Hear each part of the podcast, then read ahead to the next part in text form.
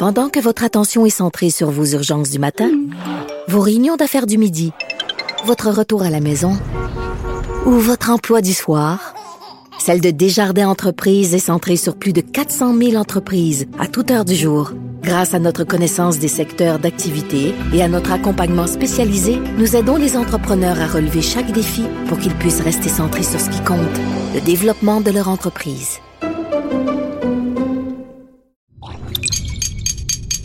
Cube Radio.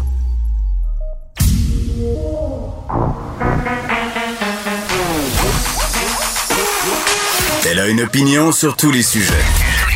Pour elle, toutes les questions peuvent être posées. Geneviève Peterson. Cube Radio. Salut tout le monde, j'espère que vous allez bien. Merci de vous joindre à moi cet après-midi, 2h30. On va passer ensemble. On va parler toutes sortes de sujets, bien évidemment. Euh, c'est le long week-end. Ça, c'est la première affaire dont j'avais bien envie de vous parler. Je sais que tout le monde s'est bouqué des chalets. Là. Euh, tout le monde s'en va. Tout le monde va voir euh, les couleurs, sauf moi. Sauf moi, la grosse rejet qui se prend toujours à la dernière minute. Il n'y a plus jamais rien disponible sauf des chalets à 22 000 par jour ou des, espèces de monster house bizarres à Mont-Tremblant. Donc, je passe mon tour. Je vais expérimenter les plaisirs de ma propre ville. Ah, je le dis tout le temps, là, il faut profiter de Montréal, il faut y aller. Donc, c'est ce que je vais essayer de faire en fin de semaine.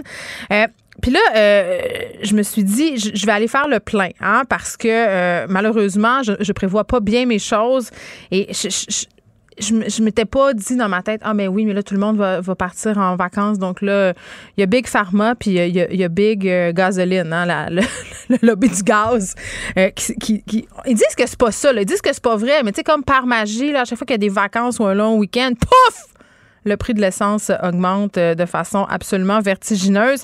Euh, hier, c'était fou. Là. Il y avait des, stations d'essence où c'était à 1,50 le litre. Puis là, on nous dit, ah, mais là, c'est parce que c'est un retour à la normale, c'est l'offre et la demande. Mais là, qu'est-ce que vous voulez? Mon gros VUS blanc de madame privilégiée était vide. Donc, je me suis dit, bon, je vais pas arpenter hein, les rues de Montréal en vélo certain. Je vais aller mettre du gaz dans mon gros char. 93 c'est ce que ça m'a coûté. quand même épouvantable. Ça me fait regretter chacun de mes choix. Ça me fait avoir envie d'écouter les paroles sages de mon recherchiste qui me dit Geneviève, fais donc du vélo électrique plus souvent. Donc, c'est ce que je vais faire pour prolonger la durée de vie de mon plein parce qu'à un moment donné, remplir son auto ou reprendre une hypothèque, je pense qu'entre les deux, le choix va être assez facile. Donc voilà, sachez que si vous allez faire le plein d'essence, ça va vous coûter une beurrée. Les salles de spectacle, hein, dès ce soir, pourront euh, recevoir des gens, des gens à pleine capacité. Euh, le masque, quand même, les gens sont pas contents, là, les, les, propriétaires de salles. Et là, moi, j'ai de la misère à comprendre qu'est-ce qui se passe parce que du côté du gouvernement, on nous dit, ouais, mais là, on a pris ces décisions-là parce qu'on avait plusieurs propriétaires de salles qui nous disaient que c'était pas rentable d'avoir des gens de distanciation sociale, qu'on n'était pas capable de rentabiliser les salles.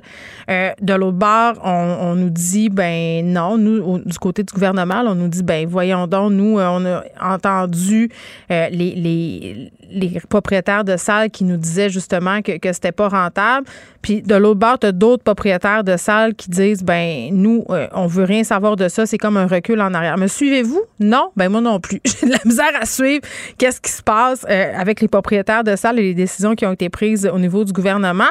Puis moi, je pose sincèrement la question. Là, pour de vrai, j'aimerais ça le savoir. Vous pouvez m'écrire. Écrivez-moi sur ma messagerie sur Facebook, je vais vous répondre. Je, vais lire peut-être quelques courriels en si j'en ai des, des, des, points de vue intéressants. Parce qu'il me semble, pour de vrai, si ce soir, tu me dis, Geneviève, va t'asseoir dans une salle crowded à un pouce de l'épaule de ton voisin pour regarder une pièce de théâtre euh, ou, euh, je sais pas moi, un spectacle de musique, je suis pas sûre, je suis game. Pour vrai, le vin, le vin, j'ai un spectacle, OK? C'est le show du mât, là. C'est mon chum qui a acheté les billets. Il aime bien du mât. Donc, on va voir du mât, le vin. Ça fait 32 fois que le spectacle est remis, évidemment. Puis là, je suis comme, on dirait que je suis pas game, je suis pas prête, je suis pas prête à aller m'asseoir à côté de quelqu'un à, pas loin de même, même si j'ai un masque, même si je suis double vaccinée. Honnêtement, puis je sais que c'est peut-être dans ma tête, j'aurais aimé mieux être en distanciation, pas de masque. Je me serais sentie plus en sécurité. Euh, puis je pense pas que c'est logique, mon affaire. Là. Je suis pas en train de dire qu'il y a réellement un risque de s'asseoir à côté de quelqu'un masqué. Là. Mais on dirait que, comme je le disais là, un peu la semaine passée, faut comme réapprendre à côtoyer du monde, à côtoyer du monde proche, euh, masque ou pas. On n'est plus habitué à ça, puis c'est comme s'il y avait une espèce de inquiétante euh, étrangeté. Donc, on essaiera de comprendre qu'est-ce qui se passe avec nos salles et comment ça se passe aussi la rentrée culturelle. Est-ce que ça se garoche au portillon? Parce que si je me fie à mes amis proprios de restaurants, là, euh, dès qu'il a commencé à faire froid, on n'avait plus personne dans les salles à l'intérieur. Les gens aimaient plus aller sur les terrasses. Est-ce que tout le monde peut-être partage cette petite même peur-là? Euh, on ne sait pas. Puis, je vais parler du premier ministre Legault aussi parce que il est rendu sur TikTok. Il est rendu sur TikTok et il a fait un premier vidéo. On l'écoute. Bonjour tout le monde. Bonjour tout le monde. Bonjour tout le monde. Ben bonjour tout le monde. Bonjour tout le monde. Bonjour tout le monde. Bonjour tout le monde. Bonjour tout le monde. Bonjour tout le monde. Bonjour tout le monde. Bonjour tout le monde. Bonjour tout le monde. Bonjour tout le monde. Sur TikTok. Et on comprend le principe. Là. C'est le premier politicien québécois là, aussi important, je pense, qui est en présentiel sur TikTok. On a Jack Mintzing, où on, bon, on a parlé beaucoup pendant la campagne électorale de sa présence sur TikTok. Est-ce que c'est pertinent que François Legault soit sur TikTok?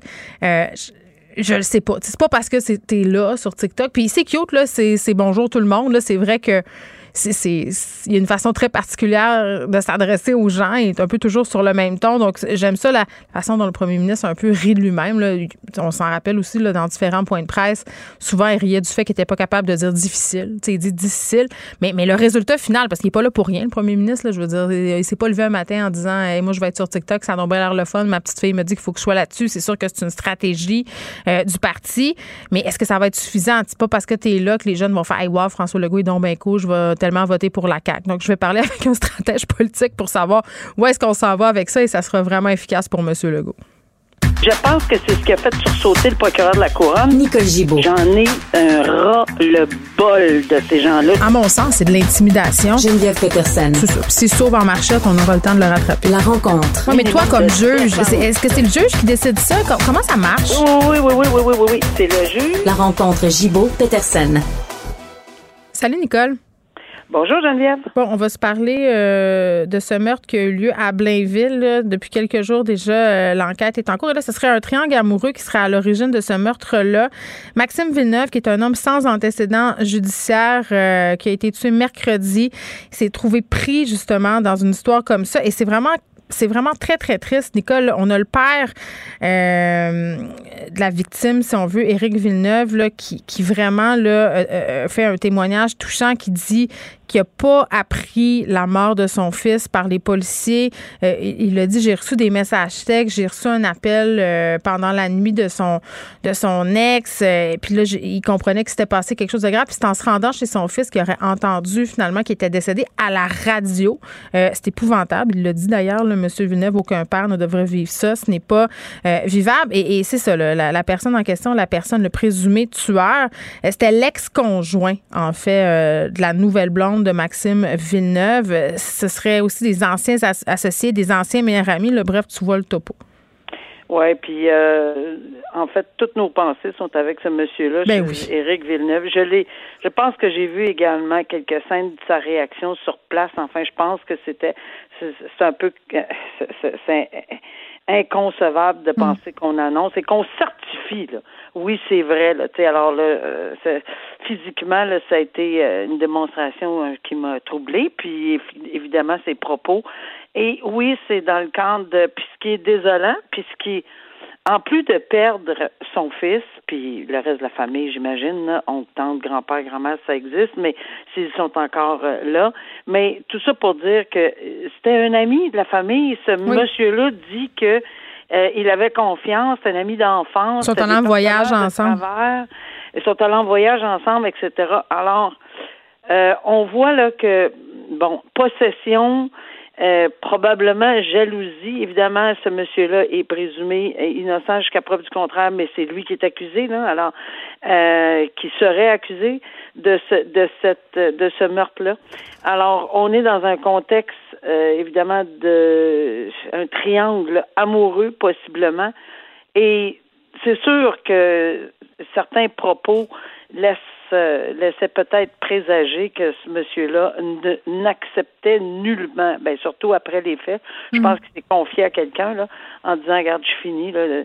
Ben, c'est sûr que si euh, il, on ne peut pas accepter, puis c'est pour ça qu'il y a des groupes euh, pour ces hommes-là euh, quand il y a des séparations.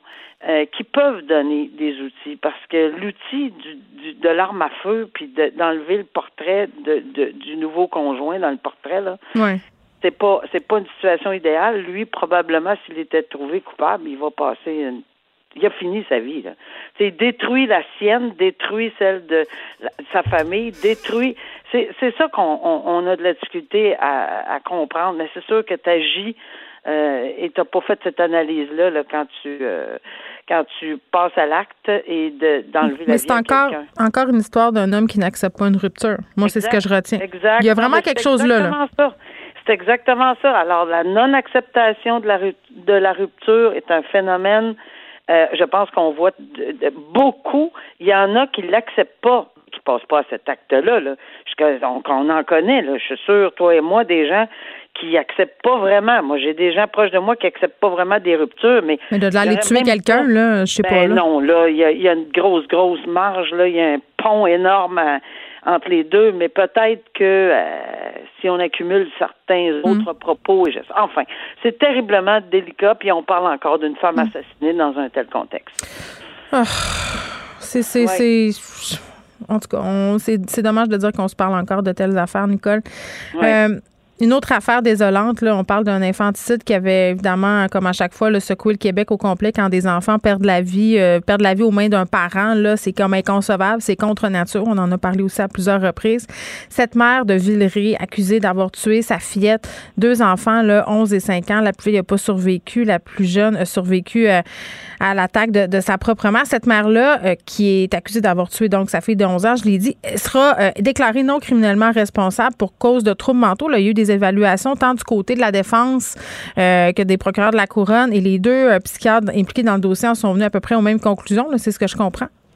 Oui, puis je pense que c'est important puis euh, d'en parler pour que pourquoi? Parce que euh, ça frappe toujours l'imaginaire quand on Ben dit oui. ben voyons donc non la, non responsable. On pense tout le temps à Guy Turcotte hein, là-dedans, Tout à chaque tout fois. le temps, tout le temps. Mais voilà une immense différence, puis je trouvais ça important d'en parler parce que ici, on a des psychiatres euh, qui témoignent. Pourquoi ils témoignent aujourd'hui, même si les deux parties s'entendent? La couronne, la défense, tout le monde s'entend. Cette dame-là n'est pas responsable criminellement. C'est pas du tout comme dans Guy Turcotte. Hmm. C'est pas une guerre d'experts, là. Non, pas du tout, du tout. Dans ce dossier-ci, puis la raison pour laquelle ça passe quand même devant le tribunal, il faut jamais oublier qu'un procès, c'est public. Le public a le droit, la société a le droit de savoir et de comprendre.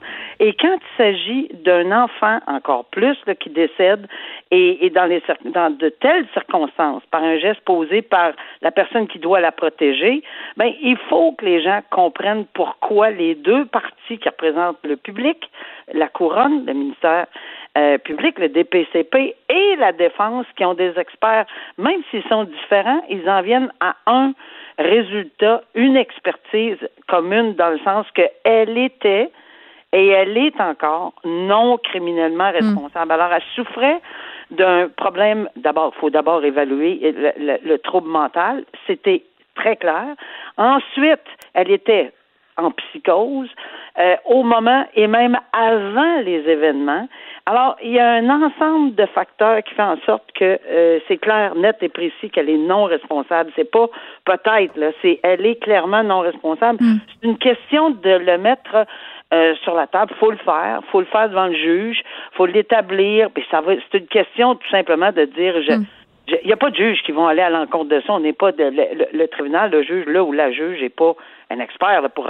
C'est pas comme quand on a à décider ou qu'on soumet le tout au jury en deux versions. C'est pas ça. Là, là c'est tout le monde, des experts qui s'entendent pour dire que. Donc, elle va être remise à la commission des d'examen pour les troubles mentaux. Ouais. Et elle peut être là pour le restant de ses jours, comme elle peut être là pour 10 ans, 5 ans. c'est pour recevoir euh, des traitements, puis ça fait déjà 18 mois euh, euh, qu'elle en reçoit. Ça ex- excuse aucunement le geste qu'elle a posé, Non, Nicole, parce que tout, souvent. tout, non, mais c'est parce qu'on on est sur l'impression des fois que quand on parle de mère qui assassine son enfant, les, les- on a tendance à être plus clément, puis à dire ah mon Dieu, mais c'est pas ça du tout là, c'est une autre explication.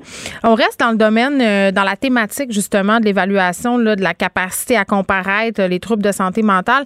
Dans le cas de cette alerte Amber qu'on a couverte la semaine dernière, pas, pas celle qu'on a connue hier, je crois, là, cet homme là, qui était en cavale quand même pendant cinq jours, je pense que c'est l'une des plus longues alertes que le Québec a connues. Oui, oui, c'est ça, exactement.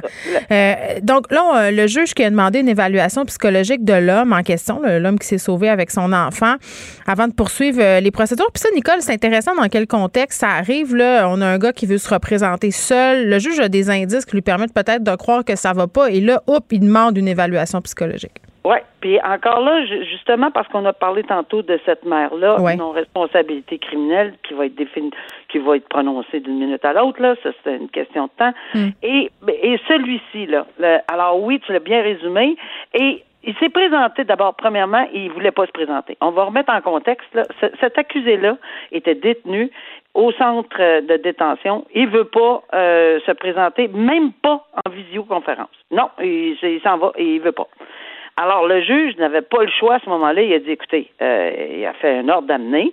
Il a demandé à la détention de l'amener devant lui à la cour. Ce qui a été fait, rendu devant lui à la cour, ben, il n'y avait plus d'avocat. Son avocat avait décidé, pour des raisons qui lui appartiennent, de se retirer du dossier. Donc, pas d'avocat. C'est encore une fois extrêmement difficile pour un juge de gérer, mais euh, il, sûrement, est habitué, comme on le devient habitué à, force de siéger pendant plusieurs années.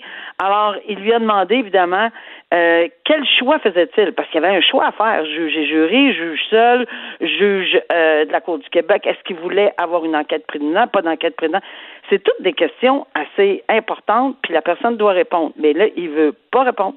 Et il, y a des propos assez inusités, c'est assez troublant. Il veut pas répondre, puis il y a une enquête sur remise en liberté. Il refixe pour une enquête sur remise en liberté. Mais tout de suite, là, on a un indice là euh, que, bon, d'abord, premièrement, qu'est-ce qu'on fait quand un accusé ne fait pas de choix?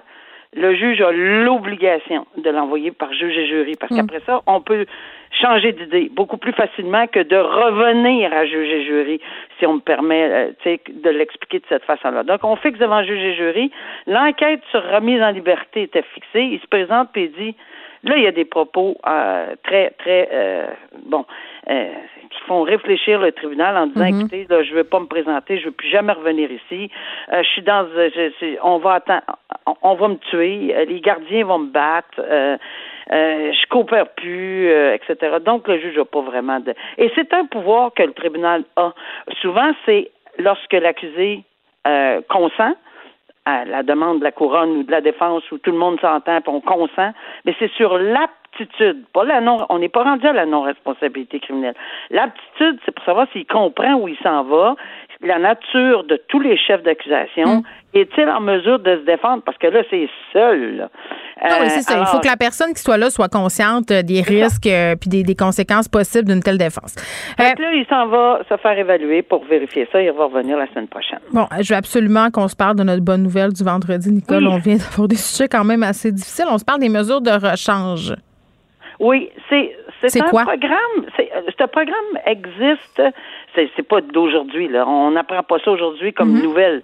Sauf que je trouvais intéressant qu'on le mette en évidence parce que je suis pas sûre que même moi je connaissais pas tous les tenants et aboutissants.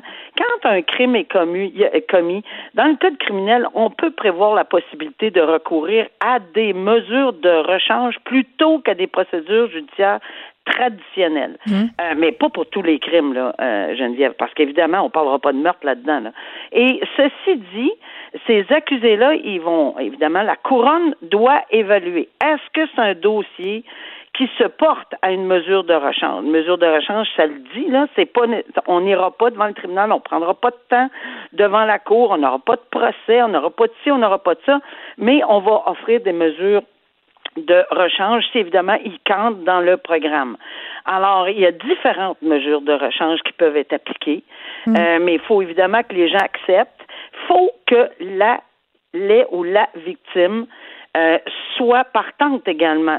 Alors, tout ça. Mais tu sais, ça m'est arrivé personnellement, Nicole, j'explique ah. brièvement, il nous reste plus beaucoup de temps, là, mais dans le cas euh, de la personne qui a été accusée d'avoir communiqué avec moi de façon indécente, j'ai eu un appel des CAVAC, c'est ce que proposait la procureure au dossier une mesure de rechange et euh, voyant la réaction de l'homme en question, euh, bon, à sa sortie de la première fois qu'il s'est présenté en cours dans ce dossier-là, -là, j'ai cité ça au Québec, puis j'ai dit moi j'étais mal à l'aise avec ça et tu vois la procureure me rappeler pour dire que finalement on ferait plus de mesure de rechange. Donc la victime a son mot à dire, c'est vrai là, je l'ai vécu.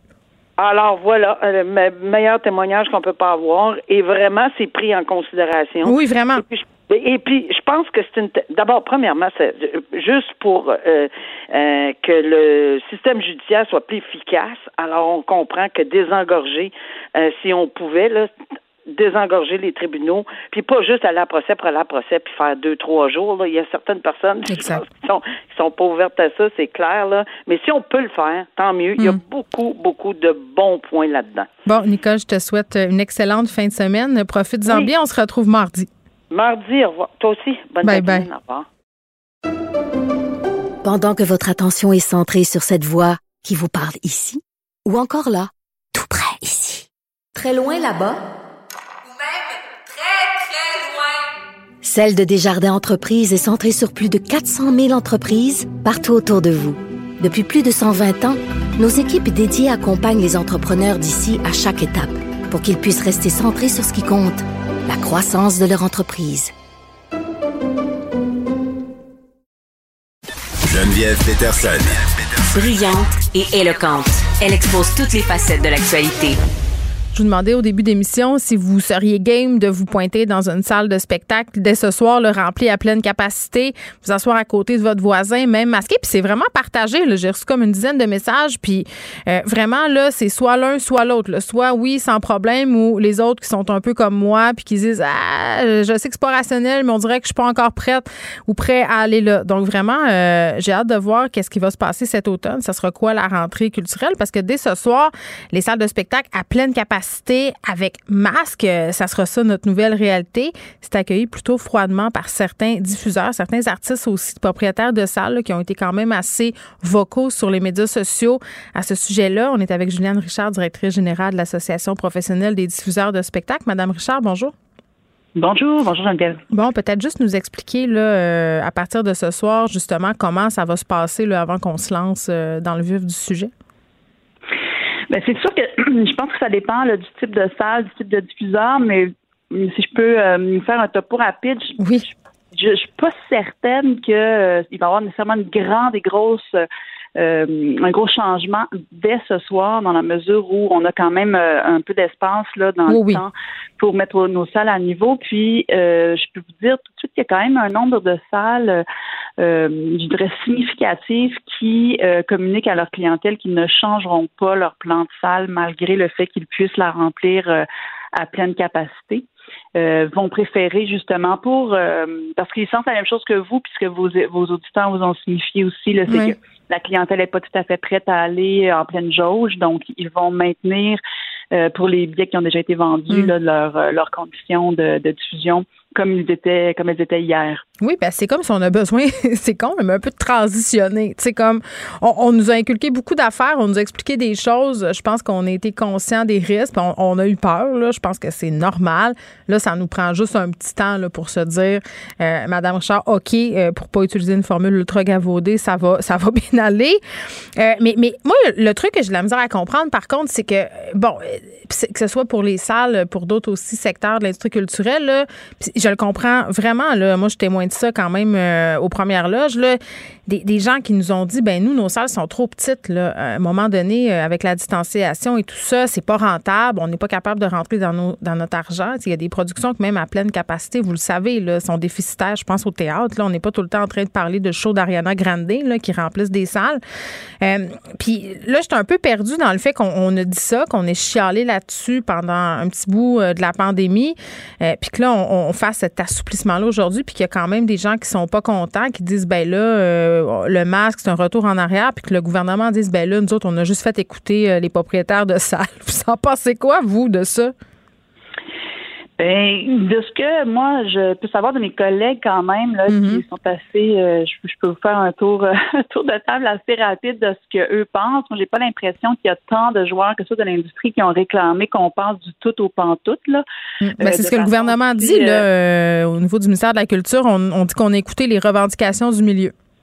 Oui, c'est sûr qu'il y a quelques petites salles, mais les petites salles, il faut comprendre aussi que les mm. jauges euh, étaient permises jusqu'à 500 personnes. Donc, pour les très petites salles, il y avait quand même, à part la distance de un banc entre euh, les bulles, euh, avait quand même la capacité d'avoir, euh, je dirais, comme ce sont de petites jauges, c'était pas la salle n'était pas à moitié à moitié vide là c'est sûr que et il y a deux choses qui se passent c'est qu'en mm. ce moment euh, les, euh, même les petites salles ou les moyennes salles, les grandes salles, la vente de billets n'est pas au rendez-vous. Oh non? on vient d'ajouter. Non, non, les billets, c'est difficile. Euh, on, sent qu'après, peut-être une certaine effervescence qu'il y a eu avec le relâchement au printemps, au début de l'été. Mm.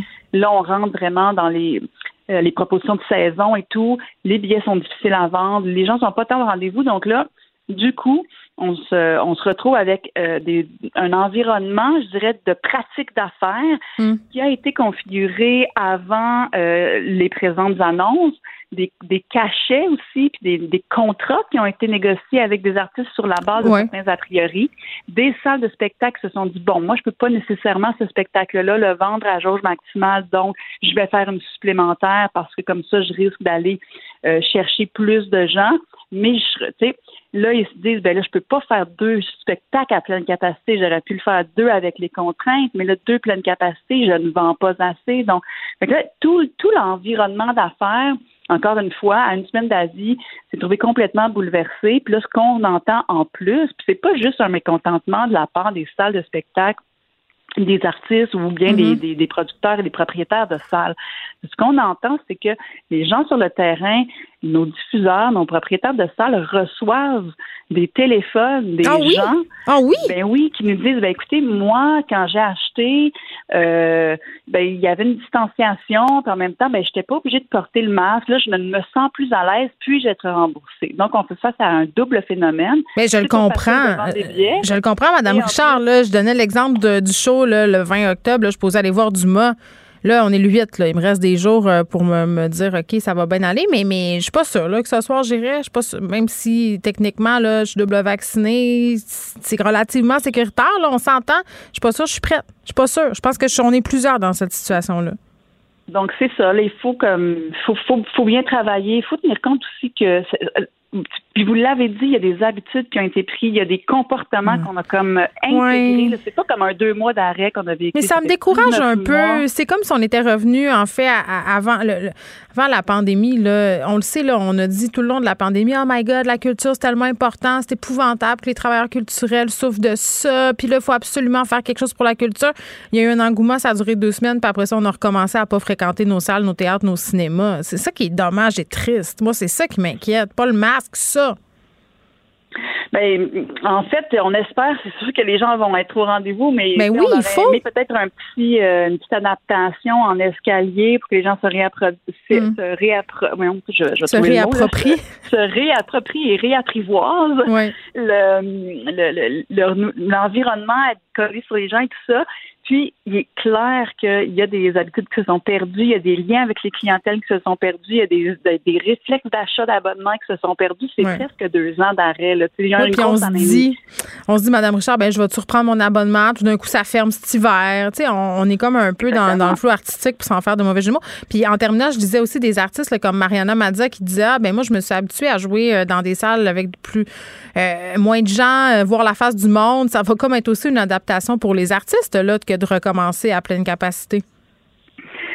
Euh, oui, mais je pense que ça va être quand même une, belle adaptation quand les gens vont revenir dans nos salles, euh, puis ça va bien se passer, puis les billets vont vendre, des salles vont être pleines. il faut tendre vers ça, puis je pense qu'on le souhaite tous, que ce soit les artistes, les producteurs ou bien les, euh, les, propriétaires de salles. Mm. ça, c'est ce qui est souhaité, mais c'est juste qu'on n'y arrivera pas en deux coups de chapeau en disant OK, on est ouvert aujourd'hui, super, c'est la fête. Mais non, c'est tout, toute cette idée de revitalisation. Ben oui, c'est la ministre de la Culture, Nathalie Roy, à un moment donné, oui, mettre de l'argent, puis faire en sorte que l'industrie culturelle puisse survivre à tout ça, mais il y a une espèce de revitalisation de la culture dont on a vraiment besoin ici au Québec. Euh, euh, des fois, on, on, considère euh, d'une façon plus ou moins douteuse les intellectuels, les artistes. On trouve que c'est un luxe, que c'est élitiste. C'est cette idée-là à laquelle il faut s'attaquer. Il faut redonner envie aux gens de fréquenter les salles de spectacle. Puis je pense qu'on a une offre extraordinaire. Pour vrai, là, je prêche pour ma paroisse, bien entendu, là, mais, mais, mais tu sais, on a la chance d'avoir du talent au Québec. On a la chance aussi d'avoir des productions culturelles qui sont plurielles Euh, puis je parlais tantôt, euh, bon, euh, je- vais parler tantôt du projet de loi 96, pardon, avec deux de mes chroniqueurs. Je pense que ça va passer par là aussi, la pérennité de la langue française, par, par notre culture. Il faut y aller, il faut la consommer, sinon il n'y en aura plus, là, Madame Richard. Ben exactement, c'est sûr que oui, puis il faut que nos gouvernements soient là pour nous soutenir. Ça, il faut, on calcule ça va peut-être nous prendre deux ans là, avant de retrouver vraiment des conditions Mm. pratiques comme on les avait connues avant la pandémie. Ben oui. Donc, euh, ça va prendre des campagnes de sensibilisation pour les gens, pour sortir, pour aller en salle, pour soutenir les arts vivants, continuer de travailler aussi auprès de nos jeunes pour les sorties scolaires. Il faut comme vraiment s'attarder à euh, comment on remet le train sur ses rails et euh, c'est à ça qu'on s'affaire aussi avec les discussions qu'on a avec les pouvoirs publics. Une petite tape sont dans le dos. conscients quand même. là. Oui, oui, mais ils sont conscients. Ben, on les sent volontaires. Bon, ben on vous souhaite d'avoir du monde euh, dans vos salles et que ce temps d'adaptation soit pas trop long. Madame Richard, Juliane Richard, qui est directrice générale l'Association professionnelle des diffuseurs de spectacles. On vous rappelle que dès ce soir, les salles de spectacle euh, pourront évoluer à pleine capacité, mais comme le soulignait Madame Richard, la plupart des salles se laissent, se laissent, pardon, un petit temps d'adaptation. Il faut remettre tout ça euh, comme c'était. Il y avait quand même eu des aménagements. Donc, euh, ça risque pas d'être ce soir qu'on retrouve la plupart des salles en pleine capacité. Geneviève Peterson. Elle réécrit le scénario de l'actualité tous les jours. Vous écoutez Geneviève Peterson. Cube Radio.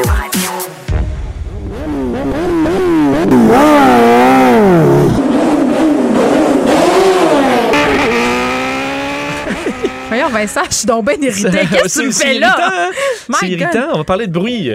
La- mais moi, moi, je suis. euh, Y a-tu un son, euh, y a-tu un mot pour. Moi, je suis brutophobe. Je pense que oui. Moi, j'ai- j'haïs ça. Moi, je, je sais pas s'il y a un bruit, mais euh, Un- un mot? pour ça. mais j'en fais partie parce que moi, j'ai toujours euh, demeuré, du moins depuis 15 ans, dans des euh, coins de rue de boulevard. là. Donc, il y a une passant. lumière. Oui, oui. Où il y a une lumière. Donc, tu as toujours l'accélération des véhicules. Euh, donc, je suis habitué d'entendre les autobus, les camions accélérer. Et tu as toujours, une fois de temps en temps, euh, la moto ou des voitures aussi, là, Ouais. modifiées euh, dans le but de faire le plus de vacarme possible. là. Mais dans, dans certains cas, ça atteint un niveau de décibel absolument ahurissant. là. Les murs shake, euh, tu t'entends plus parler même à l'intérieur. C'est quelque chose. C'est la phonophobie, le, Phonophobie. le terme pour les personnes qui aiment pas le bruit. Moi, c'est fou, là. Tu sais, quand on habite dans une grande ville, on est plus. oui, quand il y a des gros sons comme ça intenses, là, on, on le remarque, mais on est plus ou moins conscient de la- du niveau sonore perpétuel dans lequel on évolue. Puis quand on sort, puis même, tu sais, l'hiver, quand il neige, puis que les sons sont amortis, ou pendant la pandémie, quand il y avait plus personne, moi, c'était une des premières affaires qui me frappait. C'est Vincent, vrai. je disais. Oh my God, ça fait du bien. Sais, comme quand tu fermes le son du fan. Tu sais, le soir, là, la fan de la cuisinière. Là, là, tu t'en rends compte Là, tu fais Oh là. mon Dieu, que ça me tombait ses nerfs. Fermez la hotte, là. Même affaire avec les sons de la ville. Parce que c'est vrai qu'après une tempête, où là, tu sors le matin, pas trop de voitures, ça puis là, tu fais wow. Ouais. Euh, mais euh, je comprends qu'on peut pas arrêter les, les, les, les bruits euh, d'une ville. Mais moi, ceux qui modifient volontairement leur véhicule pour faire plus de bruit parce que ça les. Mais je pensais pas qu'on avait le droit. Ben, t'as pas le droit. Euh, t'as pas le droit dans bien des cas, mais tu sais que les policiers, là, l'affaire avec les motos, une espèce de grand tige, Ils ont d'autres choses à faire. Personne, et écoute, te faire arrêter pour ça, là, ça prend euh, quelque chose. Et moi, souvent, j'en vois des fois euh, une moto, ça m'est arrivé à quelques reprises. Les motos, les motos modifiées arrivent à- au coin de rue, puis il y a une police. Puis là, la lumière vient verte. Là, Ah, on repart, euh, doucement, là. Là, ils partent bien doucement et euh, s'en sauvent dans bien des cas. Euh, malheureusement, donc, les, policiers s'occupent peu de ça. Il faut dire que ça fait pas euh, nécessairement de- de- de- d'accidents. Je sais que les motocyclistes, certains, eux, disent Hey, vive et laissez vivre, mangez de la marde. Mais vive et laissez vivre, c'est ça, là aussi. C'est laisser les autres là, est-ce vivre. qu'on va sortir le sempiternel proverbe ta liberté s'arrête ou celle des autres commence? C'est ça. Ben, on n'a pas, on a pas bien le choix parce que c'est un, peu proverbe qui émane du primaire. Moi, que les gens euh, fassent de la moto, s'amusent, il n'y a aucun problème, mais de modifier volontairement dans le but d'enfantchieniser la vie de tout le monde. Non, mais même pour te ça. sentir dans le tunnel, Hippolyte Les Lafontaine, plus viril. moteurs, Vincent, tu sais, sur un lac l'été, là, toi, t'as un ponton, là, Oui, tout ça fait pas de bruit. Les gens qui ont des speedboats, des sidous, des patentes qui font win-win, pourquoi? Bon, c'est mais c'est surtout, admettons, la moto marine, c'est une affaire, il y a un débat, euh, est-ce que ça gosse ou pas, mais Ben, admettons moi, que je- tu, tu ça changes- gosse, mais je confirme. En plus, tu modifies toi-même ton échappement pour que ça fasse plus de bruit, là, euh, je trouve ça ridicule. C'est une affaire de mâle. Euh, c'est une bonne question parce que j'ai déjà eu des obstinations autant avec des, des motocyclistes hommes que femmes qui disent ah ben c'est la sécurité parce que moi quand je fais là toutes les, les voitures savent que je suis là. Ah, je comprends. On dirait que j'achète pas tant Ben, cette explication. c'est qu'il y a une limite à oui ça il peut avoir un certain élément à se faire entendre mais à un moment donné tu fais juste euh, faire un saut à tout le monde. Je suis pas sûr que c'est si sécuritaire que ça de faire Ah, mon dieu Seigneur il vient de rétrograder à côté de mon moi fils, mon fils de 6 ans, quand il était bébé, une des plus grandes peurs qu'il avait là, dans la rue, c'était quand une moto passait, une moto comme ça. Là, écoute, il faisait la lip, la triple lip. Il était terrorisé. On parle quand il était poupon Ouais, dans son berceau. Là. Ben oui, les animaux. Ça venait le euh, chercher. bon. oui. Euh, et euh, je suis tombé cette semaine sur une, une- bon, un projet pilote qui va être fait à Paris avec des radars sonores. yes. Ils appellent, eux, les méduses. Honnêtement, je sais pas pourquoi, là, les radars méduses. Ce sont des radars qui, au lieu d'être déclenchés par la vitesse, sont déclenchés par le bruit. J'adore. Évidemment, c'est un grand niveau. Donc, pour retrouver des motos particulièrement, mais aussi des voitures qui sont modifiées, qui Paris, sont... ville de la moto en passant, là, c'est pas Oui. pour rien. Ben, eux, écoute, ils ont un chiffre qui, moi, m'a fait sursauter. Là. La ville dit, a fait une étude d'un, faut dire, d'un groupement anti-bruit, là, mais dit une moto fortement modifiée, là, donc des motos qui font vraiment un vacarme épouvantable, pas de série, peuvent, s'ils traversent Paris, ils peuvent réveiller en pleine nuit 10 000 personnes. Une moto.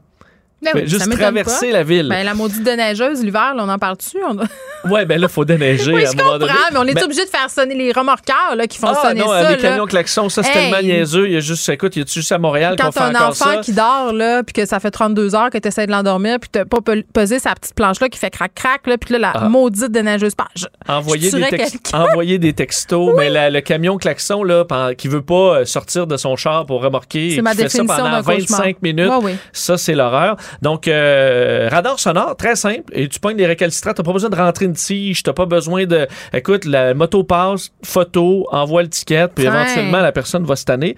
Euh, donc je trouvais ça intéressant parce que l'objectif de la mairie de Paris étant de baisser de 37% les décibels, c'est 2 décibels seulement 37 Ah, pour euh, pour euh, favoriser, éviter entre autres des problèmes parce qu'on dit que ces bruits-là, le fait que tu es réveillé pendant la nuit, ça cause des problèmes de maladies cardiovasculaires. Ah, diabète, fou, obésité, Ah oui. euh, et ça a un impact sérieux sur la santé La des pollution habitants. sonore, c'est épouvantable. Puis moi, j'ai une montre intelligente et euh, cette montre-là mesure d'emblée, c'est dans les settings de base, là, le niveau sonore d'où je me trouve.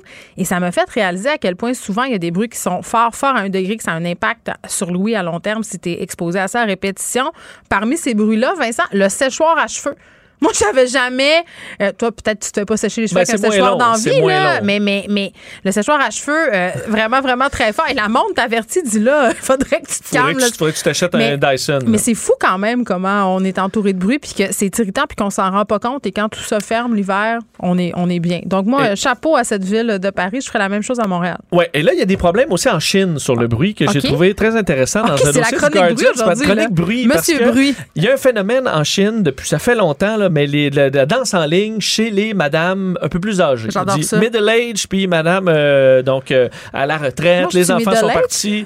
Ben, on- Oh là non, là! non, t'es pas, mais non, non, t'es pas middle age. Ben, euh, Là-bas, on vise vraiment les gens, les, les femmes qui, euh, les enfants sont partis, Ok. euh, cherchent à socialiser, à voir des gens, vont dans les parcs publics, se mettent de la musique euh, chinoise à tue-tête et dansent en ligne. Il y aurait aux- en Chine présentement 100 millions de ces, on les appelle les dancing grannies, J'adore euh, ça, qui dansent en ligne. C'est encouragé même par le gouvernement euh, Ouais. chinois qui dit que c'est c'est bon pour la santé, ça fait socialiser, ça favorise la vie en ville euh, et compagnie. Le Mhm. Mais problème, ouais, c'est ça, il y a un mais là. il y a un gros mais, Ouais. c'est que ces, ces- ces groupes de femmes-là Mm. euh, mettent la musique, semble-t-il, à tue-tête dans Oh, les parcs, blastent ça les madames. blastent ça et pas moyen de les faire baisser la musique parce qu'il y a un peu une guerre jeune-vieux. On dit qu'en Chine, particulièrement, euh, les, euh, les- peut-être l'équivalent de nos boomers disent Hey, c'est nous qui avons bâti la Chine, vous autres, vous avez rien fait, vous êtes assis sur votre cul, on va mettre la musique si on veut, puis on va danser. Et euh, les jeunes sont pas capables de s'implanter pour leur dire de baisser le son. J'aime tout Au, là-dedans. au point où on dit que les jeunes qui jouent au basket se Oui. font tasser de leur terrain de basket par les dancing grannies qui disent non, non, on va le terrain, on le prend pour danser. Terrain de euh, baseball, donc les terrains publics sont envahis par les dancing grannies qui disent non, non, tassez-vous, met, on met notre, musique. Euh, au point où il y a eu des interventions policières. Euh, certains, dans certains quartiers, on dit que des résidents ont installé, parce qu'ils ils ont installé du, euh, des- du tofu avarié, puant sur les zones où ça dansait, même de l'huile à moteur pour Mais tenter de donc, pour chasser, venir à bout des grannies, des dancing chasser grannies. les madames.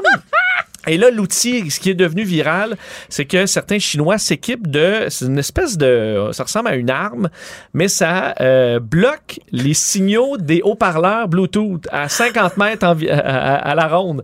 Alors, dans des zones densément peuplées, tu es capable de bloquer le son de ces madames-là qui euh, ben, vont danser en silence. Chacun son combat. Euh, chacun son combat, mais là, il y, a, il y a de plus en plus de tensions dans les parcs et même entre des groupes de Dancing Grannies où il y a un Mais là, concours faites de un qui... film, sérieux, là. Faites une télé-réalité Dancing Grannies, Ben, là. L'idée est lancée, là. Je l'écouterais, mais Ben là. euh, on dit que les, les groupes, des fois rivaux, S'affrontent. Oh s'affrontent, God. et là, c'est qui met la, la musique le plus fort et danse comme ça pendant des heures. La musique chinoise, hein, je le répète, Musique ça extraordinaire. Musique chinoise. Et là, euh, les gens dans les tours, là, et parce qu'on comprend, c'est densément peuplé.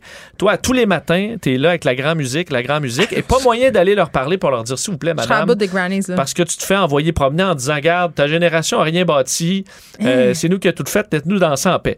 Donc, c'est une situation quand même assez particulière, de sorte que plusieurs villes là, euh, commencent à réglementer, mais on a de la misère, semble-t-il, à être dur avec Ben là, les, j'espère. ces, dames-là qui, euh, ultimement, veulent juste danser en ligne. Et on devrait se faire des équipes. Là. Qui seraient nos Dancing Grannies? C'est sûr, la capitaine, ça pourrait être Louise Latraverse. là.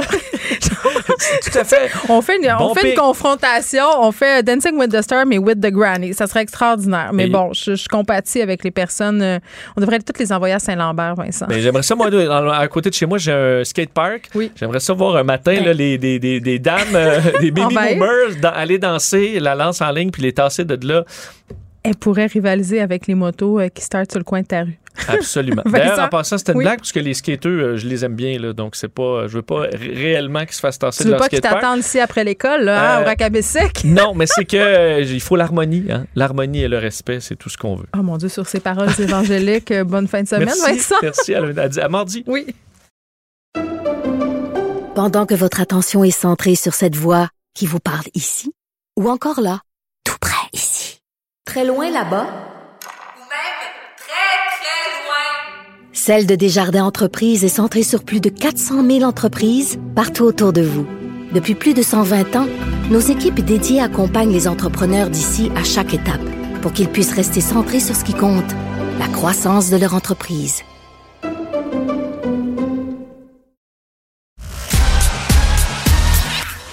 Geneviève Peterson. Elle est aussi passionnée quand elle parle de religion que de littérature. Elle saisit tous les enjeux et en parle ouvertement. Vous écoutez Geneviève Peterson. Bon, j'avais assez hâte de parler de notre premier ministre François Legault qui est maintenant sur la plateforme TikTok. La plateforme des jeunes. Et là, on se demande pourquoi il est sur cette plateforme-là. Mais juste à- avant, on va l'entendre dans sa première présence sur la TikTok. Bonjour tout le monde. Bonjour tout le monde. Bonjour tout le monde. Ben, bonjour tout le monde. Bonjour tout le monde. Bonjour tout le monde. Bonjour tout le monde. Bonjour tout le monde. Bonjour tout le monde. Bonjour tout le monde. Bonjour tout le monde. Bonjour tout le monde. Bonjour tout le monde. Sur TikTok. Moi, c'est la petite musique, euh, la petite musique grandiloquente en arrière, là, simili filmesque. Là. Je vais avoir le goût qu'on en parle. Euh, on en parle avec justement Bader Ben Mansour, qui est docteur en communication publique, stratège en communication politique. Euh, Monsieur Mansour, bonjour. Bonjour. Bon, notre premier ministre sur TikTok, toi chose. Euh, Est-ce que c'est une première utilisation selon vous, là, quand vous en euh, réussi selon vous quand vous entendez euh, ce clip-là jouer? Est-ce que vous trouvez ça drôle? Est-ce que vous trouvez que ça fonctionne bien? C'est une très très bonne question. Moi, je pense que on va devoir. En fait, c'est comme l'équipe de communication, j'imagine, de Monsieur Legault. Ça, Oui. c'est un test. C'est comme si on, on, on, on diffusait cette vidéo-là pour avoir un feedback, puis voir comment les gens vont euh, percevoir cette cette, cette vidéo-là, puis euh, euh, comment ça va. euh, en fait, l'effet que ça va faire euh, plus tard. Puis on va décider selon le retour si on continue d'être actif sur cette plateforme-là ou pas. Oui, parce que, bon, là, il suffit pas d'être présent sur TikTok pour que ça soit réussi. Là. Souvent, je pense que c'est l'équation euh, que les gens font pas. Là, c'est pas parce que tu es présent sur une plateforme que ton utilisation va t'amener, si on veut, des gains, parce que je pense qu'on va être honnête, là, Monsieur euh, Ben Mansour, la CAQ a besoin de, conquérir les jeunes. Euh, Est-ce que la CAQ a besoin de TikTok? Ça, c'est une autre, une autre question qu'on va se poser. Mais François Legault a pas décidé ça tout seul, d'aller sur TikTok. Il s'est pas levé un matin en disant 15, il faut absolument que je sois là-dessus. Là, c'est son équipe euh, qui s'est dit que ça serait peut-être une bonne option stratégique de se retrouver là pour le PM. Là. Oui, absolument. Bah, moi, je pense que c'est vraiment un risque là de. Un risque, ah oui un risque de la part de l'équipe de communication. J'ai essayé, je vais m'expliquer en quelques, en, une minute.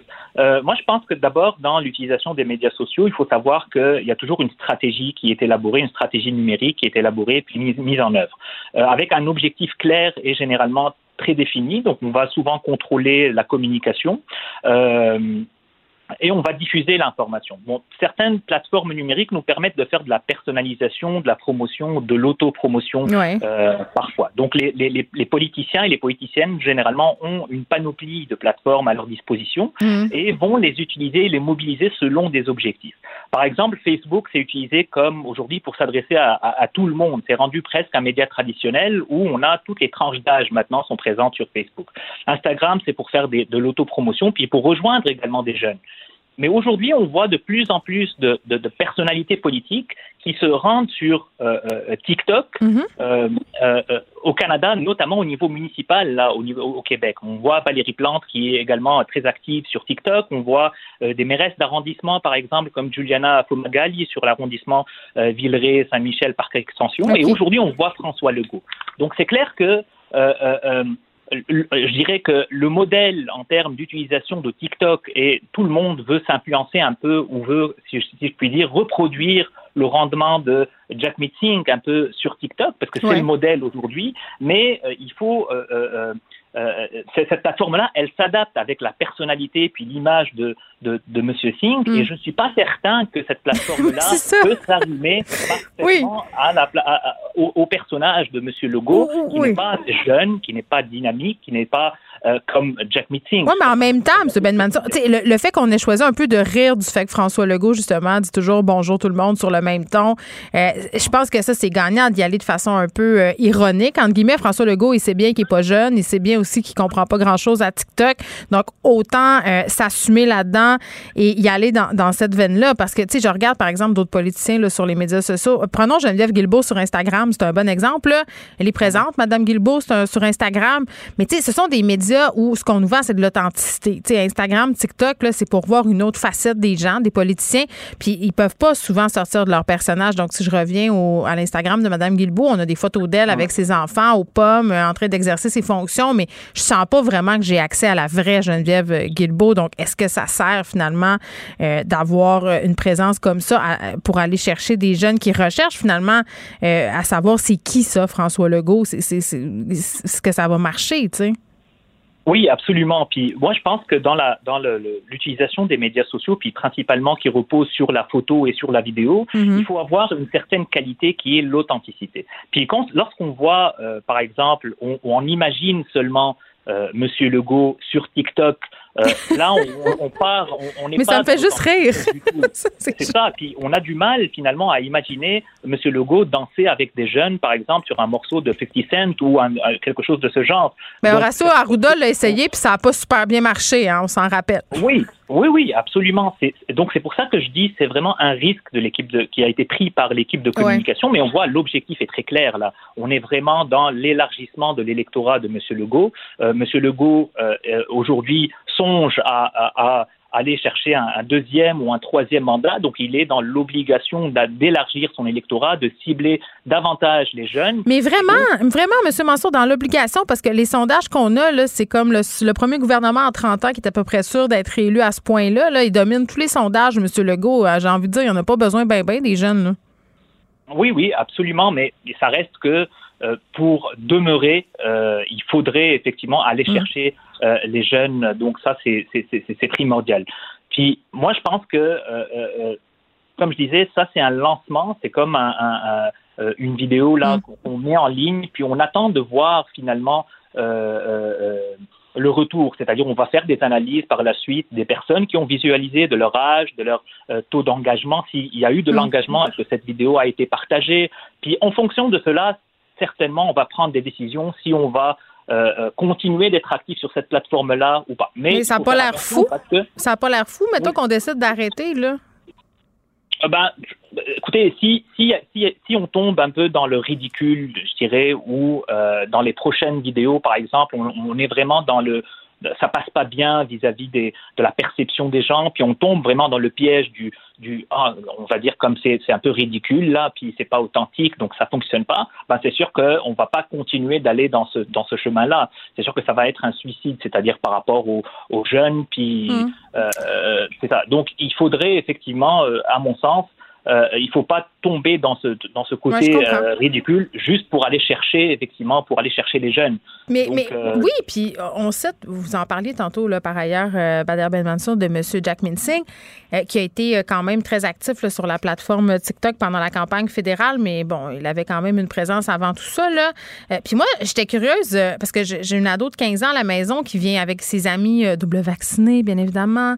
Euh, et on a des discussions justement là-dessus, puis je lui demandais, je leur demandais en fait qu'est-ce qu'elles qu'est-ce qu'elles pensaient, ce sont des filles, là, qu'est-ce qu'elles pensaient de M. Jack Minsing sur, sur la plateforme TikTok. Puis euh, assez unanimement, là, ce qu'elle me répondait, c'était ben nous, euh, on n'aime pas ça. On dirait qu'il vient faire la chicane. Tu sais, pourtant, on a dans notre tête euh, le politicien qui danse et tout ça, mais d'aller es- essayer de reproduire la joute électorale, euh, de parler de la campagne, c'est parce que, tu sais, c'est- un médium où on, se met, on, on fait des performances TikTok, où on fait des clips, où, où, tu sais, on fait du montage. Puis j'ai l'impression que la politique est pas super habile pour se prêter à ce jeu-là. Est-ce que je me trompe? Euh, non, pas du tout. Ben, moi, je dirais que ça, dépend vraiment de la personnalité du, du, du candidat. Ouais. Par exemple, on a des candidats qui sont très à l'aise avec ça. Bon, Gabriel Nadeau-Dubois, il est bon. Avec Québec solidaire, là, je pense qu'on peut les citer en exemple. Oui, absolument. Puis on a des, des- des- on a des personnalités politiques qui euh, qui, euh, qui s'adaptent très très bien avec certains certaines plateformes. Mhm. Là, je parle de Justin Trudeau, par exemple, avec Instagram, il est photogénique, il, il est très euh, est très bien perçu sur les sur sur sur sur, euh, sur Instagram. Donc euh, il y a il y a cette euh, adaptation finalement personnalité Mhm. politique et plateforme. Euh, je pense que pour Monsieur Legault, là, il est, je pense qu'il est bon, notamment dans, dans Facebook, c'est-à-dire que euh, cette Ben plateforme. oui, c'est un média de gens de son âge. C'est sûr que c'est facile. Oui, absolument, absolument. Puis il faut pas oublier également, là, je retourne un peu à, à Jack Meeting, mais son électorat est composé en majorité de jeunes, donc c'est normal qu'il utilise ces, ces outils de Ah, communication-là pour les atteindre directement. Or, c'est pas du tout le cas pour Monsieur Legault. Bon, c'est ouais. euh, ça que c'est ça que je me dis. Ça que je me dis. euh, là, je mets la casquette de, de- non pas de, de- de chercheur, mais de stratège. Ouais. Je pense que c'est vraiment un risque qui a été pris par l'équipe de communication Ben, de Monsieur Legault de se lancer. C'est dans surtout, cette- dans euh, cette est-ce que c'était bien nécessaire? Et moi, je pense que non. Tu sais, je pense pas qu'en allant sur TikTok, la CAQ euh, va ramasser plus de jeunes. Si la CAQ veut ramasser des jeunes, c'est facile. Il faut qu'elle s'intéresse euh, à ce qui intéresse les jeunes, c'est-à-dire l'environnement, la future économique de notre pays, euh, les questions d'inéquité raciale. euh, puis la CAQ, je suis désolée, là, mais c'est pas les champions de ces thématiques-là, peu importe ce qu'on en pense. Bader Ahmed Mansour, merci beaucoup, qui est docteur en communication public, stratège en communication euh, politique aussi. Notre PM euh, sur TikTok, euh, Yo les jeunes. J'ai pas l'impression qu'on va continuer ça très très longtemps, mais qui sait, on sait pas. Moi personnellement, pour de vrai, on peut dire ce qu'on veut là. Trouver très bon le petit premier clip de François Legault. J'aime sa capacité à pouvoir rire de lui. Je le disais en début d'émission là. Souvenez le fait qu'il dit toujours bonjour tout le monde, puis qu'il est pas capable de dire c'est difficile, puis d'être capable de revenir en arrière, puis de de, de, de dire hein, si on vaut pas une raison, on vaut pas grand chose. Je pense que ça va servir le PM, mais, est-ce que les jeunes vont embarquer ça? Pour vrai, j'ai vraiment un gros doute. Je pense que non. Je veux pas être party pooper, là, mais je pense qu'on on, hein, on aurait pu laisser TikTok à d'autres du côté de François Legault. Pendant que votre attention est centrée sur vos urgences du matin, vos réunions d'affaires du midi, votre retour à la maison ou votre emploi du soir, celle de Desjardins Entreprises est centrée sur plus de 400 000 entreprises à toute heure du jour. Grâce à notre connaissance des secteurs d'activité et à notre accompagnement spécialisé, nous aidons les entrepreneurs à relever chaque défi pour qu'ils puissent rester centrés sur ce qui compte, le développement de leur entreprise. Ne vous laissez pas berner par ces prises de position saisissantes. Geneviève Peterson est aussi une grande sensible. Vous écoutez Geneviève Peterson. Cube Radio. Les rencontres de l'heure. Elsie Lefebvre et Marc-André Leclerc. La rencontre, Lefebvre, Leclerc. Elsie Marc-André, salut. Bonjour. Allô? Bon, euh, c'est maintenant confirmé, là, François Legault qui annonce qu'il y aura un nouveau discours inaugural le 19 octobre. Euh, Ça va porter évidemment sur l'après-pandémie, Marc-André? Oui, effectivement. Donc, on le savait. Hein. On avait entendu parler cet été d'un nouveau souffle. Là, c'est le dernier droit. Fait que le dernier droit, ça commence le 19. Mettez ça à votre agenda.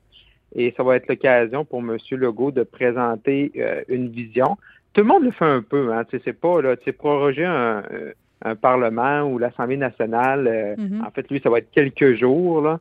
Donc, une session finie, mais peut-être même quelques heures. Tu, sais, tu finis une session, tu en commences un autre ça permet de, recommencer à, neuf et ça permet également d'avoir une tribune. Hein. Et souvent, la, en politique, c'est ça, c'est d'avoir des, de faire des, des happenings ou de faire des moments charnières. Mm. Euh, parce que là, on va arriver le 19, puis qu'est-ce qu'on va parler du 19? Ben, on va parler. Ben, aujourd'hui, on en parle, puis on va reparler du 19, puis le 20, on va reparler parce que là, mon Dieu, c'est un discours inaugural, puis c'est le début d'une session, puis là, on va avoir du, du stock nouveau, puis M. Legault va nous donner de la viande. C'est plus c'est plus un outil de communication à la fin. Est-ce que ça change vraiment? Euh, ça permet à lui de, donner son plan de match entre aujourd'hui et l'élection euh, prochaine. Mais euh, dans le day-to-day, c'est sûr que ça ne changera pas notre quotidien, mais ça va être intéressant de voir quand même qui qui est prêt quand même à faire une réflexion et non pas s'asseoir sur ses lauriers et dire ben ça va bien dans les sondages, j'ai pas à me forcer, euh, j'ai juste à continuer par faire mon train-train quotidien. Oui, parce que quand même, euh, on, apprenait là, quand même que le gouvernement Legault, depuis 30 ans, c'est le gouvernement qui a le plus de chances de se faire réélire. C'est pas rien.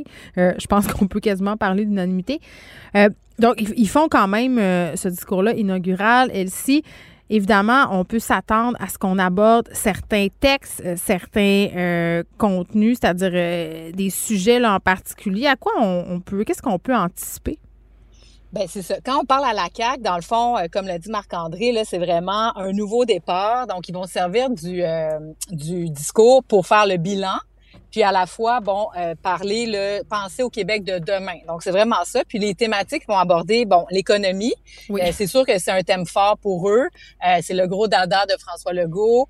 Fitzgibbon est revenu, donc la relance économique, l'enjeu de la pénurie de la main d'œuvre, ça, ça va occuper beaucoup de, de l'espace. Ensuite de ça, la santé, donc profiter de la pandémie. Donc là, on va faire comme on va, on va tourner une page. Ça sera plus la pandémie au quotidien, mais apprendre à vivre avec la pandémie, puis donc mm. faire les réformes dans le secteur de la santé euh, l'environnement, ils vont parler d'environnement, donc ils veulent plus être associés aux partis là, qui ne parlent pas d'environnement, donc ils vont avoir un message clair là-dessus. Les garderies, donc, euh, semble-t-il que François Legault, c'est de ça qui se fait parler par tout le monde quand il se promène à travers le Québec. Donc, les CPE, les places en CPE, une réforme pour pouvoir ouvrir plus de CPE. Puis finalement, l'éducation. Donc, les nouvelles écoles, euh, puis aussi le rattrapage des étudiants, euh, puis bon, en, lien là, avec euh, la COVID. Donc ça, ça va être les grandes, les grandes thématiques de, de, leur, de leur message. Puis donc, de faire aussi un bilan, parce qu'ils ont quand même fait certaines choses, notamment au niveau là, de, la thématique de l'identité. Mm-hmm. Donc, ils ont parlé beaucoup d'immigration, la laïcité,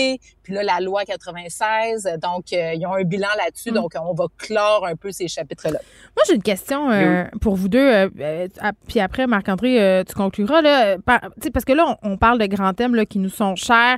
Euh, le gouvernement Legault qui a beaucoup, qui s'est beaucoup fait reprocher de prendre des décisions, de gouverner par décret là, pendant la pandémie. Euh, la pandémie avait le dos large là, euh, concernant le décret, puis on est allé de l'avant sur des dossiers. Ça a créé de la bisbée. Est-ce que vous pensez qu'ils vont pouvoir continuer à exercer le pouvoir de cette façon-là, Marc-André? Non, je pense pas. Ben, je pense qu'ils vont, ils vont devoir ramener un peu de démocratie à l'Assemblée nationale. Mais ils ont de la misère avec ça, hein. Legault, il aime ça, faire son affaire, puis... ouais. Non, c'est ça, ils sont contents. On est... C'est là peut-être des fois un petit peu d'arrogance quand tu es haut dans les sondages. C'est sûr, c'est un gouvernement qui est, qui est bien en selle, qui est majoritaire. Mm-hmm. euh, fait c'est sûr, tu peux te foutre des autres, mais les gens là aiment ça aussi, puis euh, ça le sert bien quand M. Legault est très c'est le bon père de famille qui, essaie d'écouter tout le monde, tout ça, qui peut admettre ses erreurs en demi-teinte. Fait ça, je pense que c'est important aussi euh, de le faire et de revoir de la démocratie, même si des fois c'est plus lourd, c'est plus tannant, ça va un petit peu plus lentement. Oui, c'est ce qu'il dit tout le temps. Hein. Nous, on veut aller vite, on veut que les affaires se fassent, donc on y va avec des décrets. Oui, oui, mais il faut que tu respectes la démocratie. c'est ça, elle aussi. À la fin de la journée. Oui, puis vraiment, vous avez raison les deux parce que c'est exactement ça. François Legault, tu sais, c'est un gars d'efficacité. En tout cas, ben il parle de ça beaucoup. Et donc, c'est vrai que tu sais la lourdeur des fois du parlementarisme, donc les commissions, euh, les discussions, euh, les débats, etc. Ben tu sais, ça ralentit nécessairement. Puis on est obligé de faire des compromis. Donc François Legault est du genre à vouloir pas bulldozer, mais disons y aller plus rapidement. Puis la pandémie là-dessus, ça lui a servi grandement parce qu'il pouvait faire pratiquement tout ce qu'il voulait dans plusieurs secteurs d'activité. Donc ça, ça va être un apprentissage. Puis euh, c'est là-dessus, je pense qu'ils devraient d'ailleurs euh, eux-mêmes se mettre un petit drapeau pour dire, OK, soyons Mm-hmm. vigilants là-dessus. Tu faisais allusion. Mais il y a un sujet, je, oui, je juste me me permettre rapidement, je Ben oui, un vas-y. sujet qui, qui va être incontournable avec les derniers jours pour M. Legault, parce qu'il nous parle beaucoup d'action. C'est tout ce qui entoure réconciliation Yes, avec oui. les peuples autochtones, les Premières Nations, le racisme systémique. Il, il va Mm. pas, il va pas, il va pas dire que ça existe, mais là, il nous parle que ça prend de l'action. Fait là, là, le 19 octobre, là, c'est sûr qu'il n'y a pas le choix de mettre de l'action, des choses concrètes et ce qui s'en vient dans ce dossier-là. Fait que des fois, il y a, oui, il y a des enjeux que tu veux à l'offensive, mais ce dossier-là, pour M. Legault, c'est un sujet qui est plus à la défensive, mais là, il faut voir qu'il utilise le 19, le Mais- discours inaugural, pour en discuter et en Je parler. fais du pouce un peu là-dessus. Là. Je pense que M. Legault aurait avantage à davantage sortir Yann Lafrenière sur la question euh, des Premières Nations. Là, le ministre Laf- Lafrenière qui est très, très près euh, des Premières Nations, qui est très à l'écoute aussi. Puis c'est les échos qu'on a là, directement des Premières Nations. Puis je l'ai fait plusieurs fois en entrevue. C'est un gars d'action. C'est un gars qui en pose des actions. Donc, euh, si j'étais lui, j'étais stratège pour M. Legault, là, je ferais sortir Yann Lafrenière pour détourner l'attention puis mettre l'emphase sur les idées puis les actions, justement. C'est sûr, c'est Oui, sûr. Ah, mais, Mm. mais, mais Vas-y, oui, tu sais, donc euh, oui, parce qu'il y a un bilan positif, euh, Ben oui. Monsieur Lafrenière, mais en même temps, en ramenant M. Lafrenière, ben tu gardes, puis là, tu sais, je, je parle de politique, là, je sais pas que c'est ça qu'il faut faire, là, mais c'est que tu gardes l'enjeu vivant. Donc, euh, il est toujours un peu à la merci euh, de se faire poser les mêmes questions sur le racisme systémique, etc. Donc, euh, tu sais, c'est un bon dosage euh, Ouais. de, de quelle thématique que tu veux garder dans l'actualité. Puis clairement, tu sais, c'est pas nécessairement dans les priorités. Mais moi, je pense que tu as raison de dire que sur l'immigration et sur les autochtones, Mhm. Monsieur Legault est fort dans plein d'autres domaines. Donc, dans un domaine où il est plus faible, Mais fais ben, confiance à ton équipe. intéressant. Ben, Exactement. Ben, oui, puis tu sais, euh, ils, en font, ils en posent des actions, euh, euh, la transparence. Moi, je reviens toujours à ça. Tu faisais allusion au projet de loi 96. Elsie, tout à l'heure, c'est la fin des consultations sur ce projet-là? Oui, c'est ça. Donc, les consultations se sont terminées à l'Assemblée nationale. Euh, bon, rappelons-nous, là, au début, là, ça, c'était parti, là, peut-être en chicane, là, les anglophones, tout ça. Il y a eu, euh, tu sais, les, des groupes auto- à- à- euh, anglophones qui sont sortis forts. Finalement, je ne sais pas si c'est la pandémie, la rentrée scolaire, la crise autochtone, les élections fédérales. Tout ça, pas tout ça. Un mélange. On n'a plus beaucoup entendu parler, malheureusement, moi, je trouve, là, parce que je considère que c'est un dossier super important euh, de, ce, de cet enjeu-là. Ceci dit, donc, qu'est-ce, que, qu'est-ce qui en ressort? Ben, la CAQ, dans leur perspective à eux, ont déposé un projet de loi là, qui est modéré. Donc, ils ont trouvé le juste équilibre entre ceux qui voulaient plus, notamment Guy Rocher, euh, plusieurs démographes qui disent que la trajectoire du français décline et que donc ça prend des mesures fortes. Puis, ben, les anglophones qui pensent qu'ils sont opprimés, qu'ils sont une minorité, qui n'a pas ses droits, etc. Donc, eux arrivent au centre. Personnellement, je pense que c'est une occasion manquée. François Legault est fort. Il nous parle de l'identité, de la protection de la nation, de la protection de la spécificité française. Donc, Mm. pourquoi pas aller de l'avant avec le cégep en français? Pourquoi le statut bilingue des villes? Ils envoient ça aux villes, donc on sait très bien qu'ils changeront pas de statut. Fait que toi, tu Euh, trouves a ça plus- va pas assez loin, la loi. ça va pas assez loin. Puis il y, avait un large consensus là, tu sais, dans les dans les commentateurs, dans les chroniqueurs, dans les analystes, dans les spécialistes de la question linguistique pour dire que la, la cégep français c'est vraiment l'élément qui pourrait être déterminant. Puis je fais juste, je finis là-dessus. Le cégep français, pourquoi c'est déterminant? C'est que la majorité des allophones se dirigent vers le milieu anglais. Puis le problème, c'est pas qu'ils maîtrisent pas le français, ils parlent français. Le problème, c'est qu'au cégep, ils vont se socialiser en anglais, puis ensuite de ça, vont continuer leur parcours de vie en anglais. Puis c'est là le grave problème. Marc-André? Euh, Ben, ce qui est, ce qui est quand même, euh, ce qui va être intéressant, là, puis c'est avec la, la prorogation, c'est que le projet de loi 96, techniquement, il va mourir au feuilleton. Hein. Ils vont le ramener à l'étape où ce qui était, mais tu sais, techniquement, là, tu sais, on, on fait ça, on proroge. Normalement, la pro- prorogation devrait annuler tout. Ça va, ça va, ça va revenir. Euh, ben, je pense que, je pense qu'il faut voir, voir qu'est-ce que le projet de loi 96 sur les effets. Je suis d'accord avec Elsie que je suis pas convaincu euh, pour avoir des effets tangibles Que ça va, euh, être- loin. Euh, dans le fond, ce que vous dites, c'est que vous n'êtes pas certain que la loi va se pour effets. arrêter la chute du français, la- la- l'espèce de ça, recul. Puis on, on- on- c'est comme si on avait un peu des fois de la misère à cerner le problème ou vraiment à se dire, tu sais, moi je viens de Robertval, je viens du lac Saint-Jean, Oui. tu sais, je veux dire, je parlais à mon père tantôt, là, tu sais, il mangeait au centre-ville, il n'y a pas de problème avec le français. Puis on a souvent comme un peu de la misère à bien le cerner. Oui, c'est plus un problème qui est à Montréal, bien sûr.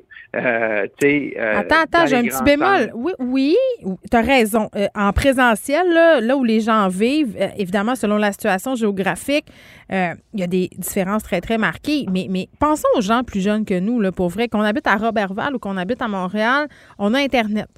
Et si on a Internet, on a accès à toutes sortes de plateformes qui sont majoritairement en anglais et ça contribue grandement à l'anglicisation euh, d'une génération au grand complet. Moi, moi c'est là-dessus. C'est drôle, hein? Au lieu de passer des lois sur l'affichage, là, euh, oui, concentrons-nous sur l'éducation dans les cégeps, mais concentrons-nous aussi sur la consommation de contenu culturel en français. Ça va passer par là. Le moi, quand je m'assois à table, Marc-André et ma fille me dit Hey, le contenu québécois, c'est poche, c'est plate, puis on est pic-pic à comparer des Anglais. Euh, je jump sur ma chaise, puis pas rien qu'un mm-hmm. peu, là. Mm, ben, c'est sûr que c'est un gros enjeu, puis effectivement, il faudrait en parler davantage de ça. Euh, mais ceci dit, là, les enjeux, par contre, sais, parce que tu sais, faut pas non plus, euh, il y a beaucoup de choses bien là, dans le projet de loi. Ceci dit, c'est un ministère de la langue française, plus de points pour le fisc euh, québécois de la langue française. L'affichage, bon, ça va être la prédominance, c'est pas 100% français. On aurait pu aller un peu plus loin à Montréal. Euh, il y a un paquet de choses, mais c'est sûr que le chantier dont tu parles, tu sais, je pense que ça touche, plus largement, euh, toutes les communications puis la culture québécoise. Ben oui. ça, ça serait intéressant de l'ouvrir. Mais sur le projet de loi 96 euh, je sais pas. Moi, je trouve euh, c'est plein de bonnes choses. Non, mais obligeons les plateformes, mais obligeons les plateformes via ce projet de loi-là à avoir un certain pourcentage de contenu en français. Je veux dire, on peut le faire là, on a le ben, droit de le faire. Ben ça, le fédéral l'a déjà un peu réglementé, là, Stephen Guilbeault, puis avant ça, mais on attend encore. ben oui, c'est sûr que c'est pas encore. Vas-y, Marc-André. Mais, mais aussi, tu sais, il y a tout le temps, le, tu sais, regardez l'aspect négatif ou bloquer des choses ou imposer des choses. C'est jamais bon. Mais, tu sais, parce que Geneviève, ce que tu dis, ta fille a dit, ah, le, contenu en anglais, mais, mais peut-être qu'il faut travailler justement à rendre le contenu en français intéressant. Le rendre disponible aussi. On est créatif, on est capable de le rendre disponible, le rendre plus accessible. Il faut pas juste regarder les, sais, on regarde tout le temps sur, pour aider un problème. Oh, qu'est-ce qu'on fait pour. La répression. oui, oui. Puis c'est jamais bon. Mais des fois, il faut regarder pour pousser. On a des bons créateurs, on est imaginatif, on rayonne partout. Mm. on est capable de le faire ici. Fait que, des, ta fille qui dit le contenu québécois est plate, OK, mais qui bon. le problème? Elle dit peut-être elle dit peut-être un peu pour me provoquer, étant donné que je travaille ben en culture ben et qu'elle a 15 ans. Mais, mais bon, oui, je pense qu'elle n'est pas la seule de sa génération à consommer majoritairement ses contenus en anglais. Malheureusement, c'est une discussion qu'on pourrait poursuivre. Je pense qu'on pourrait faire un segment au complet à un moment donné sur la question de la culture et du français. Moi, ça vient me chercher jusque dans mon estomac. Sérieux, ça me fait vraiment quelque chose. Euh, Elsie Marc-André, merci. On vous souhaite euh, un excellent long week-end. Euh, nous, on va avoir une programmation spéciale euh, lundi. on va passer des balados, mais nous trois, on se retrouve bien entendu mardi, tel fidèle à nos habitudes. Bye bye. Bonne fin de semaine. Vous écoutez Geneviève Peterson. Cube Radio. Je savais que ma fille a consommé, elle prenait de la nouvelle dope avec du Nouveau Monde. Quand on dit ben ma fille est décédée d'une surdose, les gens savent pas quoi dire. Je dis aux policiers, il va se passer un drame. Faites quelque chose. Il y a une circulation de drogue qui est excessivement importante. Y a-t-il eu des abus ce soir-là? Y a-t-il eu des gens qui auraient pu la sauver? Le cas d'Alicia Gaudreau, c'est un cas tragique. Puis je lâcherai pas aujourd'hui, c'est sûr et certain. Dans la mémoire de ma fille, pour moi, c'est ça la justice. Vous venez d'entendre un extrait du documentaire Justice pour Alissa Goudreau.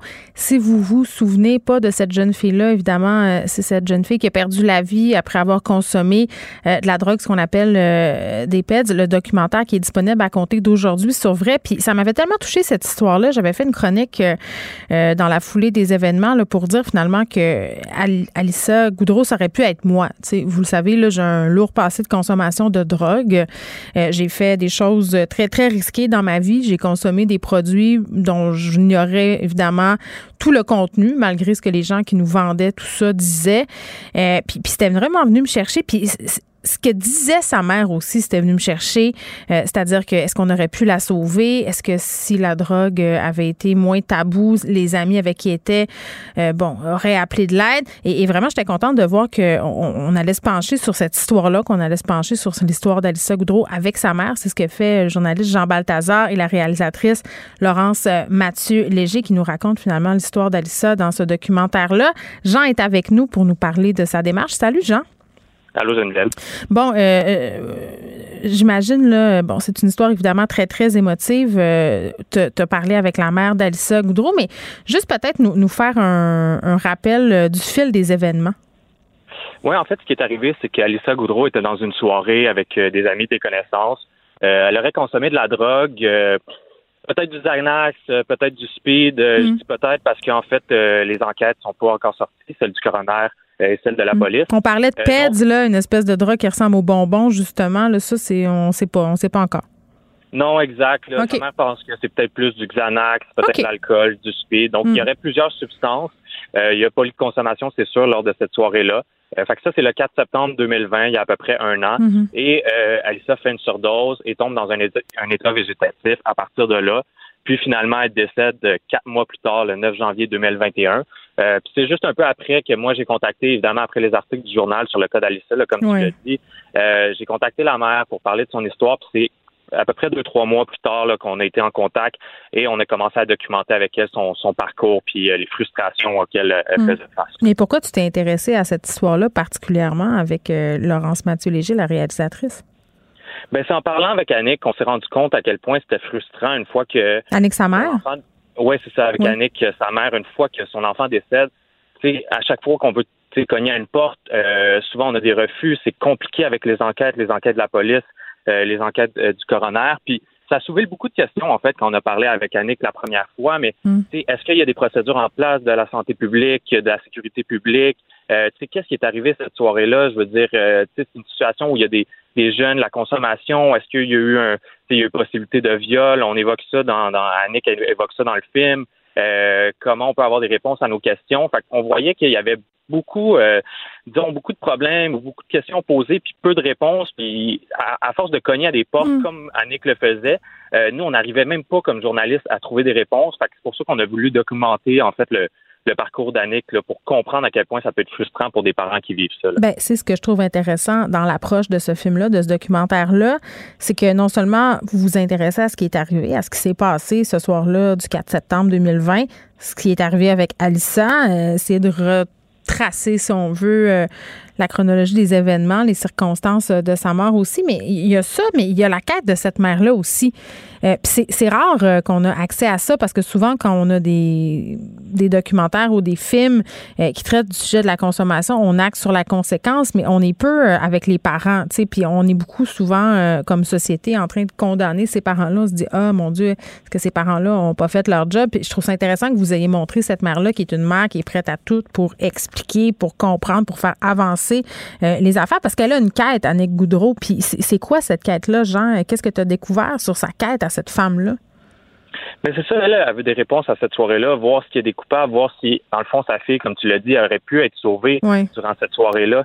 Euh, puis c'est toutes des réponses que tu as quand tu as un cheminement à faire lors de ton deuil. Mm. Euh, puis nous, c'est ça qu'on voulait documenter. Il y a des gens qui auraient pu dire, ben, vous auriez pu attendre l'enquête, du coroner, l'enquête de la police, mais nous, c'est pour ça on voulait avoir accès à son intimité. Elle a été vraiment généreuse, puis je salue son courage, là, vraiment, là, Mm. de nous avoir laissé comme sur les portes ouvertes euh, pour documenter tout son parcours, mais c'est de montrer à quel point ça peut être frustrant quand, tu sais, on parle pas d'une petite situation, là, c'est ton enfant qui meurt d'une surdose, puis de voir à quel point ça peut être frustrant que, que des gens qui n'ont pas d'empathie dans le système, Mm. euh, c'était vraiment ça tu sais, qu'on voulait montrer en fait dans ce documentaire-là. Oui, puis bon, euh, en, en écoutant les sorties de cette mère-là dans les médias, puis en parlant aussi à des médecins qui sont spécialisés de la consommation, euh, tu sais, ce que j'entends souvent, ce qui ressort de ces témoignages-là, c'est justement le côté détabouisation de la consommation, déstigmatisation des personnes qui consomment, décriminalisation aussi, parce que euh, moi, je, l'ai entendu Annick Goudreau dire à plusieurs reprises, ben si on était moins euh, frileux à parler de drogue, si les gens avaient peut-être pas eu peur des conséquences, s'ils avaient appelé l'ambulance ou la police, ben peut-être que ma fille serait encore en vie, tu sais.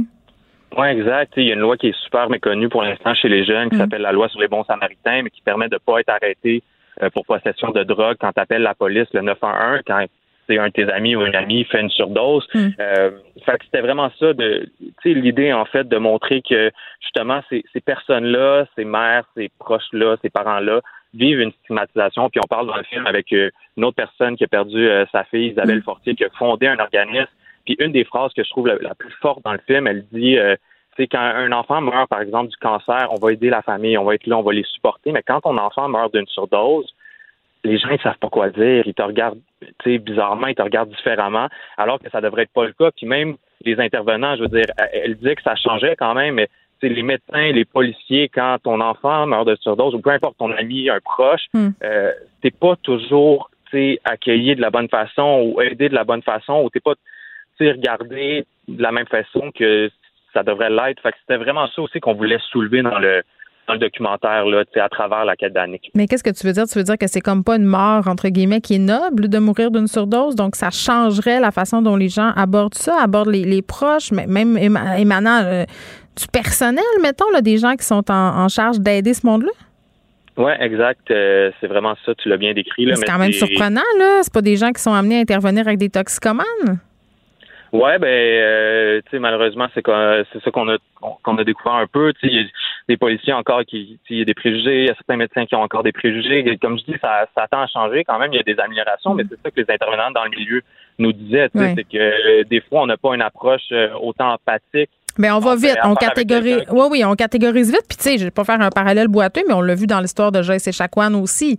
Ces infirmières qui avaient des préjugés sur la consommation, euh, sur le fait aussi qu'elle était issue des Premières Nations, donc elle avait un billet justement sur la consommation, alors qu'on on vient de découvrir avec le rapport là, de Jeanne Kamel que ces symptômes étaient nullement en lien avec la consommation de drogue. Donc, tu sais, moi, je l'ai vécu personnellement, là, aller à l'hôpital avec des amis euh, parce que, bon, euh, il était à risque de faire une overdose ou même une, une autre fois, je me suis retrouvée à l'urgence pour une mononucléose, puis avec un de mes amis qui est rentré euh, par hasard, il s'était cassé le pied en tombant d'un cran. Évidemment, il était très, très drogué. Si tu avais entendu la façon dont le personnel de la santé s'adressait à cette personne-là, je veux dire, je comprends qu'elle était toxiquée, je comprends que ça fait perdre le temps aussi aux gens aux urgences. Il faut que tu attendes qu'ils dégèlent, puis souvent, les gens qui sont sous influence n'ont pas une super bonne attitude. Mais c'est vrai que parfois, la façon dont, on agit en contact des personnes qui sont intoxiquées, eh, c'est pas très, très aidant, le gens. Non, c'est ça. Puis je veux dire, des consommateurs, il y en a eu dans le passé, il va toujours en avoir. Ouais. Fait qu'au moins, abordons ça avec, avec, avec les jeunes, les jeunes adolescents, les jeunes adultes, ouvertement, tu sais, puis de façon franche. Il y a un intervenant qui nous disait, mais moi, j'en parle, tu sais, elle disait, moi, j'en parle à mes enfants, euh, tu sais, dès qu'ils ont 13, 14 ans, parce que les, les gens vont essayer ça, puis avec la pandémie, des fois, il y a des substances de plus en plus dangereuses, il y a de la Puis il y a une polyconsommation. augmentation de consommation parce que les gens sont déprimés, les gens se médicamentent eux-mêmes. Exact. Fait que tu l'as dit, tu sais, euh, en début, en début d'entrevue, ça peut arriver à n'importe qui. Mais Ben, moi, j'ai été très chanceuse. Moi, j'estime que j'ai été très chanceuse. là. Mhm, mhm. Euh, bon, là, est-ce que euh, tu me parlais de détails puis de circonstances un peu nébuleuses? Est-ce que vous avez réussi? Puisque je comprends que cette mère-là a frappé à des portes, mais vous, vous êtes des journalistes. Là, est-ce que vous avez eu des réponses de la part des autorités? Est-ce que vous avez pu l'aider, cette mère-là, justement, à obtenir des, un semblant de réponse ou une partie d'explication? Non, ben c'est ça. On a vécu pas mal la, même frustration qu'elle. Évidemment, les corps de police ne voulaient pas nous parler parce que l'enquête est, en- est encore en cours. Fait Ouais. nous, même si le documentaire est fini, on a, on a parlé, comme on a dit, cette, cette quête-là, puis ces frustrations-là durant euh, durant le temps qu'on qu'on l'a suivi. Mais je veux dire, nous, on va continuer à suivre cette histoire-là, puis voir quand l'enquête va, va sortir, autant celle de, de la police ou Mm. du coroner, ben s'il y a réellement des réponses aux questions. Il y a toujours des questions qui vont rester sans réponse parce que ça reste une soirée entre amis. euh, c'est difficile parce que, tu sais, il y a des gens qui étaient là. Il y a des gens qui ont assisté. Est-ce que tu as parlé à des gens qui étaient là? Non, euh, c'est ça. On n'a pas de détails, puis euh, veux pas comme journaliste, on peut pas nuire à l'enquête de la police, c'est ça le problème. Exactement, c'est ça. On peut pas s'immiscer non plus dans l'enquête. Euh, c'est pour ça qu'on attendait en fait la, la, la, la réponse des corps de Mm. police. Fait on va voir, mais c'est des processus tellement longs. Je veux dire, euh, ça fait à peu près un an que qu'Alissa a vécu sa surdose. Euh, tu sais, dans Mm. peu de temps, ça va faire un an qu'elle Eh qu'elle est décédée. Fait que je veux dire, Non, ça, peut que ça dure encore un an, deux ans, trois ans. Euh, fait que c'est ça qui est frustrant aussi pour les familles, Ouais. c'est qu'on aimerait ça que ça soit plus rapide pour commencer notre deuil réellement d'une certaine façon. Oui, puis c'est très difficile pour ces parents-là qui veulent avoir l'impression euh, de faire quelque chose, que leur enfant, entre guillemets, ne soit pas mort pour rien. Je me rappelle encore des images euh, d'Alissa Goudreau sur son lit d'hôpital euh, avec toutes les fils et tout ça, très touchant. Donc, ce documentaire-là qui s'appelle Justice pour Alissa euh, Goudreau, c'est disponible à compter d'aujourd'hui sur, euh, sur euh, Vrai. Merci, Jean Balthazar. Je souligne au passage le travail de Laurence Mathieu Léger, la réalisatrice. Merci beaucoup. Pendant que votre attention est centrée sur vos urgences du matin, vos réunions d'affaires du midi, votre retour à la maison ou votre emploi du soir, Celle de Desjardins Entreprises est centrée sur plus de 400 000 entreprises à toute heure du jour. Grâce à notre connaissance des secteurs d'activité et à notre accompagnement spécialisé, nous aidons les entrepreneurs à relever chaque défi pour qu'ils puissent rester centrés sur ce qui compte, le développement de leur entreprise. Geneviève Peterson. Rebelle dans l'âme, elle dénonce l'injustice et revendique le changement. Cube Radio. Cube Radio. En direct à LCN. Trouver notre collègue dans nos studios de Cube Radio, Geneviève Peterson. Salut Geneviève. Salut Julie. On se parle aujourd'hui, tiens, pour, pour terminer euh, la semaine, la série coréenne Squid Game, très, très populaire en ce moment euh, sur euh, Netflix. Ce sont même, dans certains cas, les enfants du primaire qui parlent de cette série-là à leurs parents. On va en écouter un extrait ensemble. Souhaitez pas participer? Merci de nous en informer maintenant.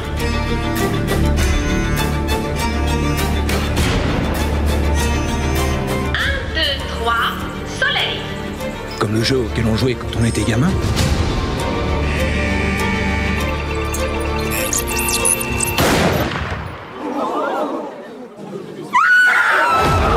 OK. Alors, lorsqu'on regarde la bande-annonce, Geneviève, c'est assez violent, merci. Toi, je sais que tu l'as écouté. Bon, explique-nous, c'est quoi cette série-là? Ben, euh, c'est une série coréenne qui est en train de devenir le succès planétaire. Là. Je pense que ça va être la série la plus regardée sur Netflix euh, jusqu'à maintenant, parmi toutes euh, les séries qui ont été présentées sur la plateforme. C'est une série, en fait, où c'est des gens qui ont des problèmes. en général, ils sont soit en phase terminale, mais surtout, ils ont des problèmes financiers et on les amène dans un centre de jeu pour jouer à des jeux classiques de l'enfance, 1, 2, 3 soleil. Euh, mais au lieu d'être éliminé, euh, comme on était dans la cour de récréation, là, tu t'en allais sur le côté puis t'attendais la prochaine partie, ben, t'es exécuté. C'est violent.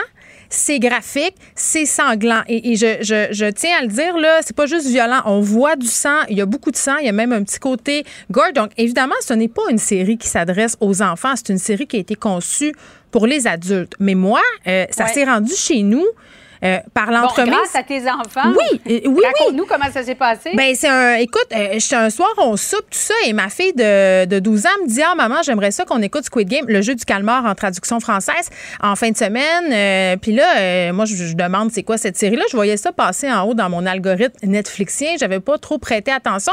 Mon fils de 6 Ouais. ans, Julie, 6 ans, me dit ben oui, maman, moi, euh, je connais ça, Squid Game. Évidemment, mon fils de 6 ans n'a pas été en Hein? contact avec ça. C'est, il regarde des, des YouTubers jouer à Roblox et finalement, il parle de cette série-là, donc c'est devenu dans son langage. Mais, mais ma fille de 11 ans, elle savait très bien c'était quoi. Et mon premier réflexe, parce que je suis allée voir, j'ai, communiqué avec leur père en disant, mais là, qu'est-ce qu'on fait par rapport à ça? Tout le monde l'écoute, paraît-il, à l'école. Mon premier réflexe a été de dire non, là. Non, on n'écoutera pas ça. Pourquoi je te ferais écouter une série aussi violente que ça? Et après ça, je me suis posé la question, je me suis dit, est-ce que c'est mieux que ma fille entende parler de Squid Game dans la cour de récréation? Parce que là, il y a des enfants qui jouent à Squid Game. Ou il y a des... en cachette. Oui, ouais. il écoute en cachette des enfants qui veulent se déguiser en ça à l'Halloween, alors qu'il y a du contenu violent. Là, moi, il y a des profs qui m'écrivent depuis ce matin par rapport à ma chronique dans le Journal de Montréal et qui sont un peu abasourdis de voir qu'on est en train de paniquer avec cette série-là, alors qu'il y a des enfants qui sont enfermés dans leur chambre à la journée longue, sans supervision, avec une connexion Internet, et qui voient des contenus euh, autant, sinon plus violents que ce qui est présenté dans la série. Il y a des contenus qui sont vraiment beaucoup plus violents. Il y a des cinémas... Oui, parce que là, on le répète, c'est une série, donc c'est de la fiction. Mais Ben oui, toi, c'est de la Geneviève, tu as fiction. décidé de l'écouter Ouais. avec ta fille. Oui, moi, j'ai pris... Euh, Après, après les scènes violentes, tu, en parles avec elle? Ben moi, j'ai pris euh, la décision. Évidemment, jamais je ne ferai écouter une série comme ça à un enfant de 7-8 ans. Puis il faut, faut y aller avec son enfant aussi. Là. Je pense que le parent est le plus à même de juger de la capacité de son enfant à regarder. Il y en a qui sont plus impressionnables que d'autres, même s'ils ont 12, 13, 14 ans. Ma fille est habituée. est habituée de regarder des choses avec moi. C'est une activité qu'on a toutes les deux. Donc oui, on s'assoit, on regarde. Et vraiment, après le premier épisode, je me suis retournée vers elle puis j'ai dit, mais... euh, est-ce que tu trouves ça divertissant, cette violence-là? Qu'est-ce que ça te fait Ouais. euh, de voir ça? Puis on en a parlé, puis on a parlé aussi de la violence, parce que c'est une métaphore un peu de la violence de notre système, du plus fort versus le plus faible. Ce qu'on est prêt à faire aussi quand on est poussé dans nos derniers retranchements. Donc, ça a donné lieu à toutes sortes de discussions philosophiques. Oui, oui, philosophiques. Ma fille de 12 ans, puis elle me disait, tu sais, maman, c'est fou, là, la personne qui va gagner le jeu, parce que, évidemment, plus il y a de gens éliminés, il n'y aura qu'un seul gagnant à la fin du Squid Game et il y aura toute cette montagne d'argent. Mais à quel prix? Tu sais, ma fille me disait, mais comment il va se sentir ou elle va se sentir le gagnant euh, après avoir joué à ce jeu-là? Donc, je pense que c'est une occasion en or pour parler à nos enfants, justement, de l'injustice, Ouais, de notre capacité Je d'empathie. trouve pas qu'il y a- il y a d'abord et avant tout un côté pervers parce que la prémisse, c'est un jeu d'enfant alors que c'est une folie meurtrière finalement. Bien, en même temps, eh, j'ai envie de te dire que c'est juste la récupération cinématographique des morts symboliques qui ont lieu chaque jour dans nos cours de récréation. Là, les enfants sont au courant que c'est de la fiction. Les enfants sont, sont quand même intelligents. Ils consomment du mhm. cinéma depuis qu'ils sont petits. Tu sais, on, ça me fait un peu penser à la folie. Là. Les gens voulaient plus que les enfants regardent Superman parce qu'il y avait un petit gars qui s'était malheureusement jeté en bas d'un toit c'est épouvantable, mais la plupart des enfants sont capables de faire la différence. J'entendais des gens dire, oh mon Dieu, ça va amener des, la culture du gun dans nos écoles primaires. Je m'excuse, mais si on consomme un temps soit peu de cinéma américain à la maison, qu'on écoute des films de super-héros, il y a des choses qui sont pas mal graphiques euh, là aussi.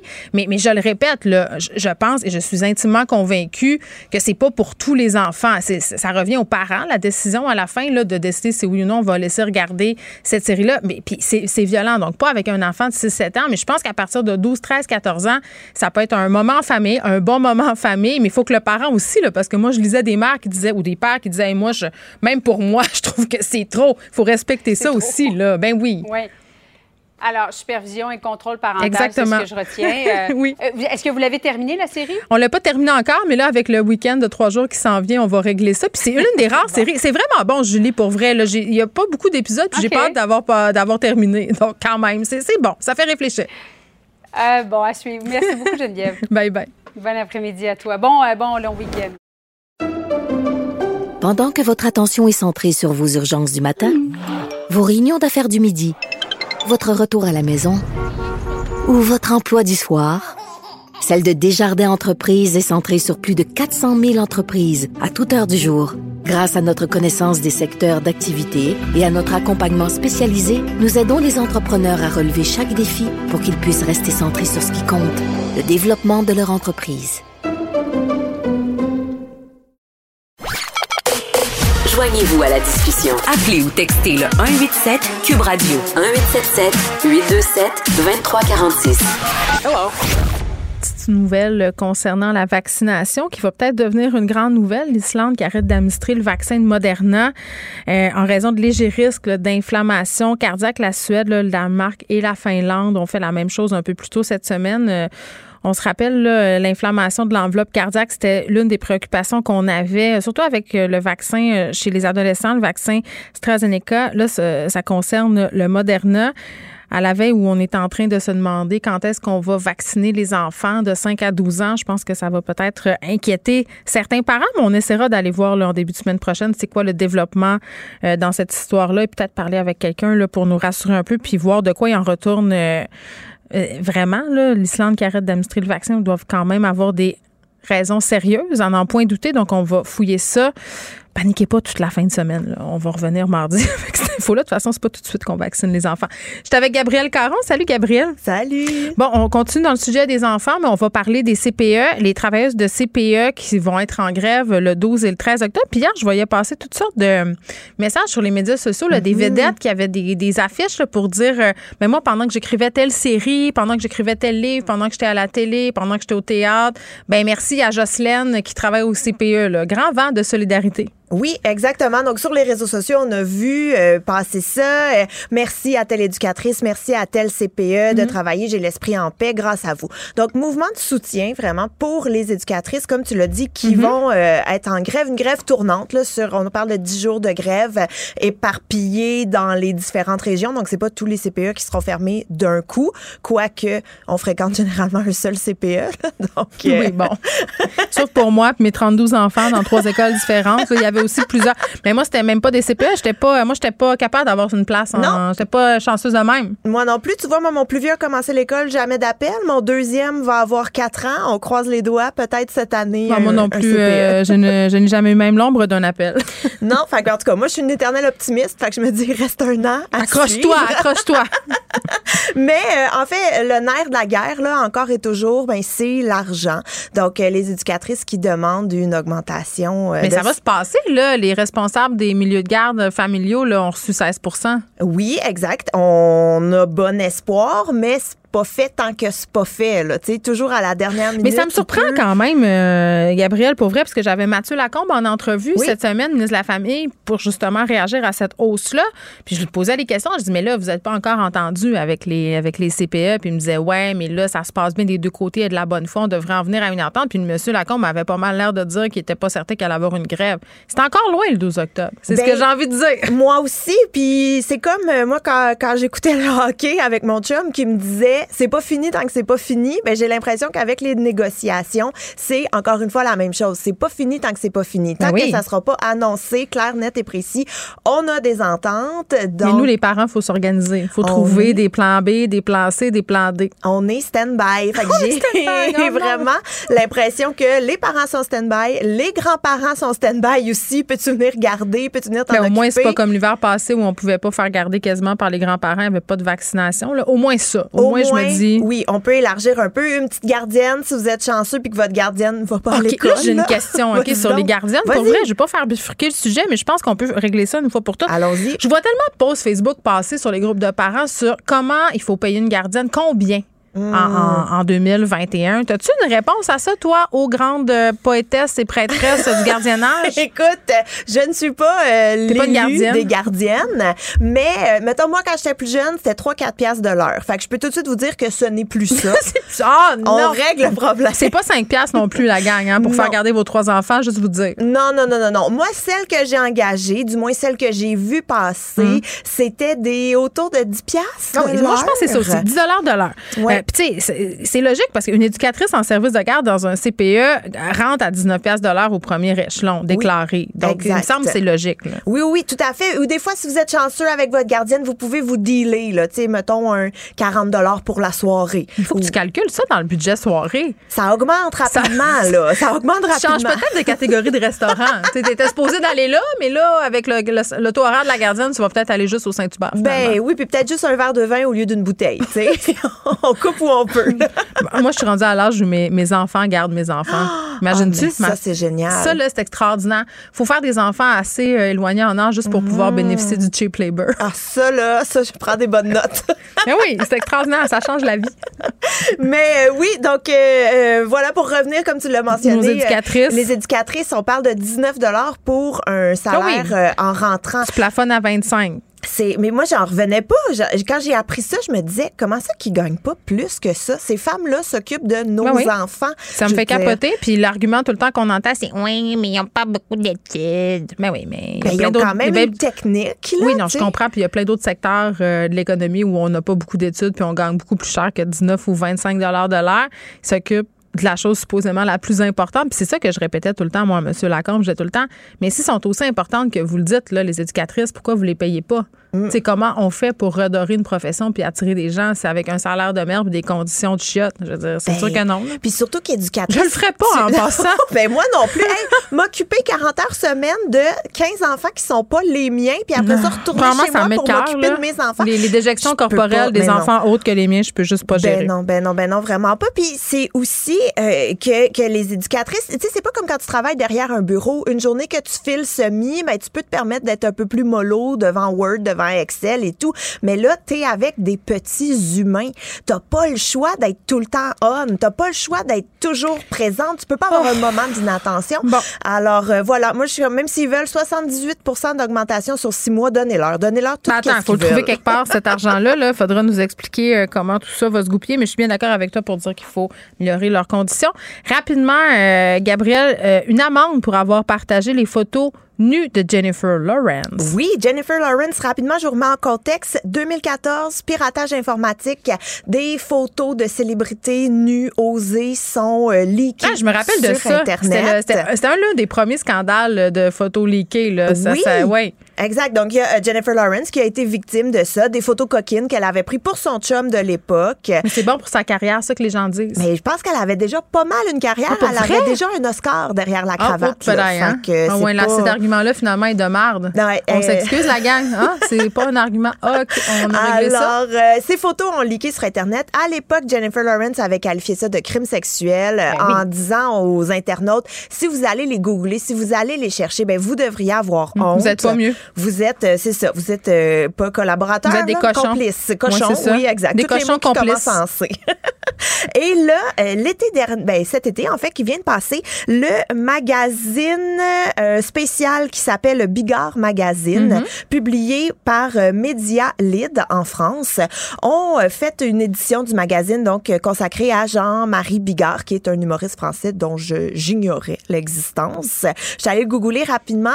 Il semble d'un certain âge, très vulgaire et euh, semble tremper un peu dans le Bon, complotisme. ben, un, un bel être humain. Voilà. On va Et, lui souhaiter le meilleur. assez hâte d'acheter des tickets pour son show. Mais euh, bref, lui avait un volet spécial dans ce magazine Mm. qui s'appelait Les coups de cœur de Jean-Marie.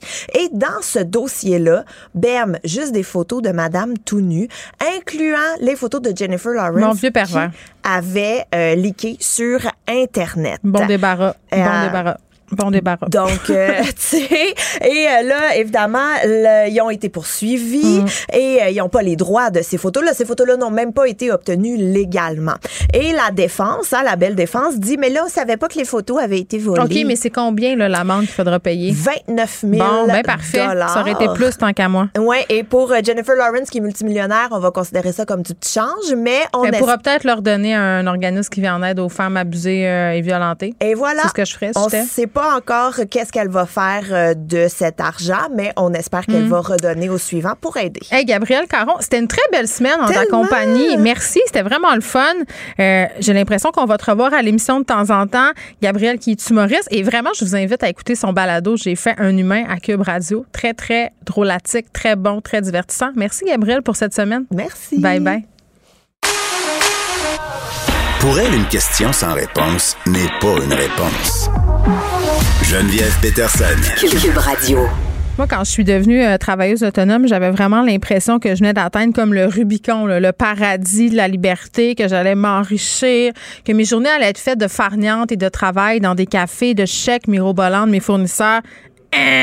J'ai eu, mettons, comme beaucoup de travailleurs autonomes, euh, un reality check. J'ai pris une méchante débarque et c'est pour cette raison-là que j'avais envie euh, qu'on parle d'un livre qui sort ces jours-ci. Ça s'appelle Ajoute un zéro. C'est publié, c'est chez Saint-Jean, les chemises de l'archiduchesse. Euh, L'auteur, c'est Alexandra Martel. Elle est là, elle est au bout du fil. Alexandra, salut. Salut, ça va bien? Ben oui, ça va super bien. Écoute, je pense que ton livre tombe à point, euh, particulièrement ces temps-ci. La pandémie, ça a été l'occasion pour plusieurs euh, de faire une prise de conscience. Il y a bien des gens qui ont démissionné en disant Ah, moi, je vais devenir pigiste, je vais devenir travailleur autonome, je vais devenir entrepreneur. C'est bien mieux, là, on le voit, le travail à la maison. Euh, c'est rentré dans, les mœurs. Toi, tu, as, tu as fait un saut là, quand même. Tu allais devenir avocate. Qu'est-ce qui s'est passé? Euh, Qu'est-ce qui s'est passé? C'est- C'est c'est une bonne question. En fait, je me suis, je me suis aperçue comme euh, bien des gens euh, qui, qui font des études dans Ouais. un domaine X que j'avais pas envie de poursuivre dans ce domaine-là. Euh, Ouais. et par la suite, je suis, je suis devenue travailleur autonome au début, vraiment par, par défaut un petit peu. Je savais faire des sites web et c'était tout simplement pour continuer de payer mes études comme j'avais plus droit aux prêts et bourses. Euh, OK. Fait que c'était de l'opportunisme. Mais non, c'est correct. Ben, voilà, c'était de, de l'opportunisme. Mm. Puis au fil du temps, euh, j'ai fini là, bon, par, euh, par les mul- de multiples chemins, là, euh, par créer un projet qui s'appelle Les mots pour vendre, là, qui est devenu vraiment mon projet.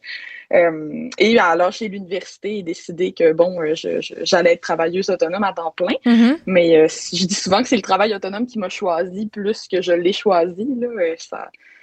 Au début, j'étais vraiment à temps partiel.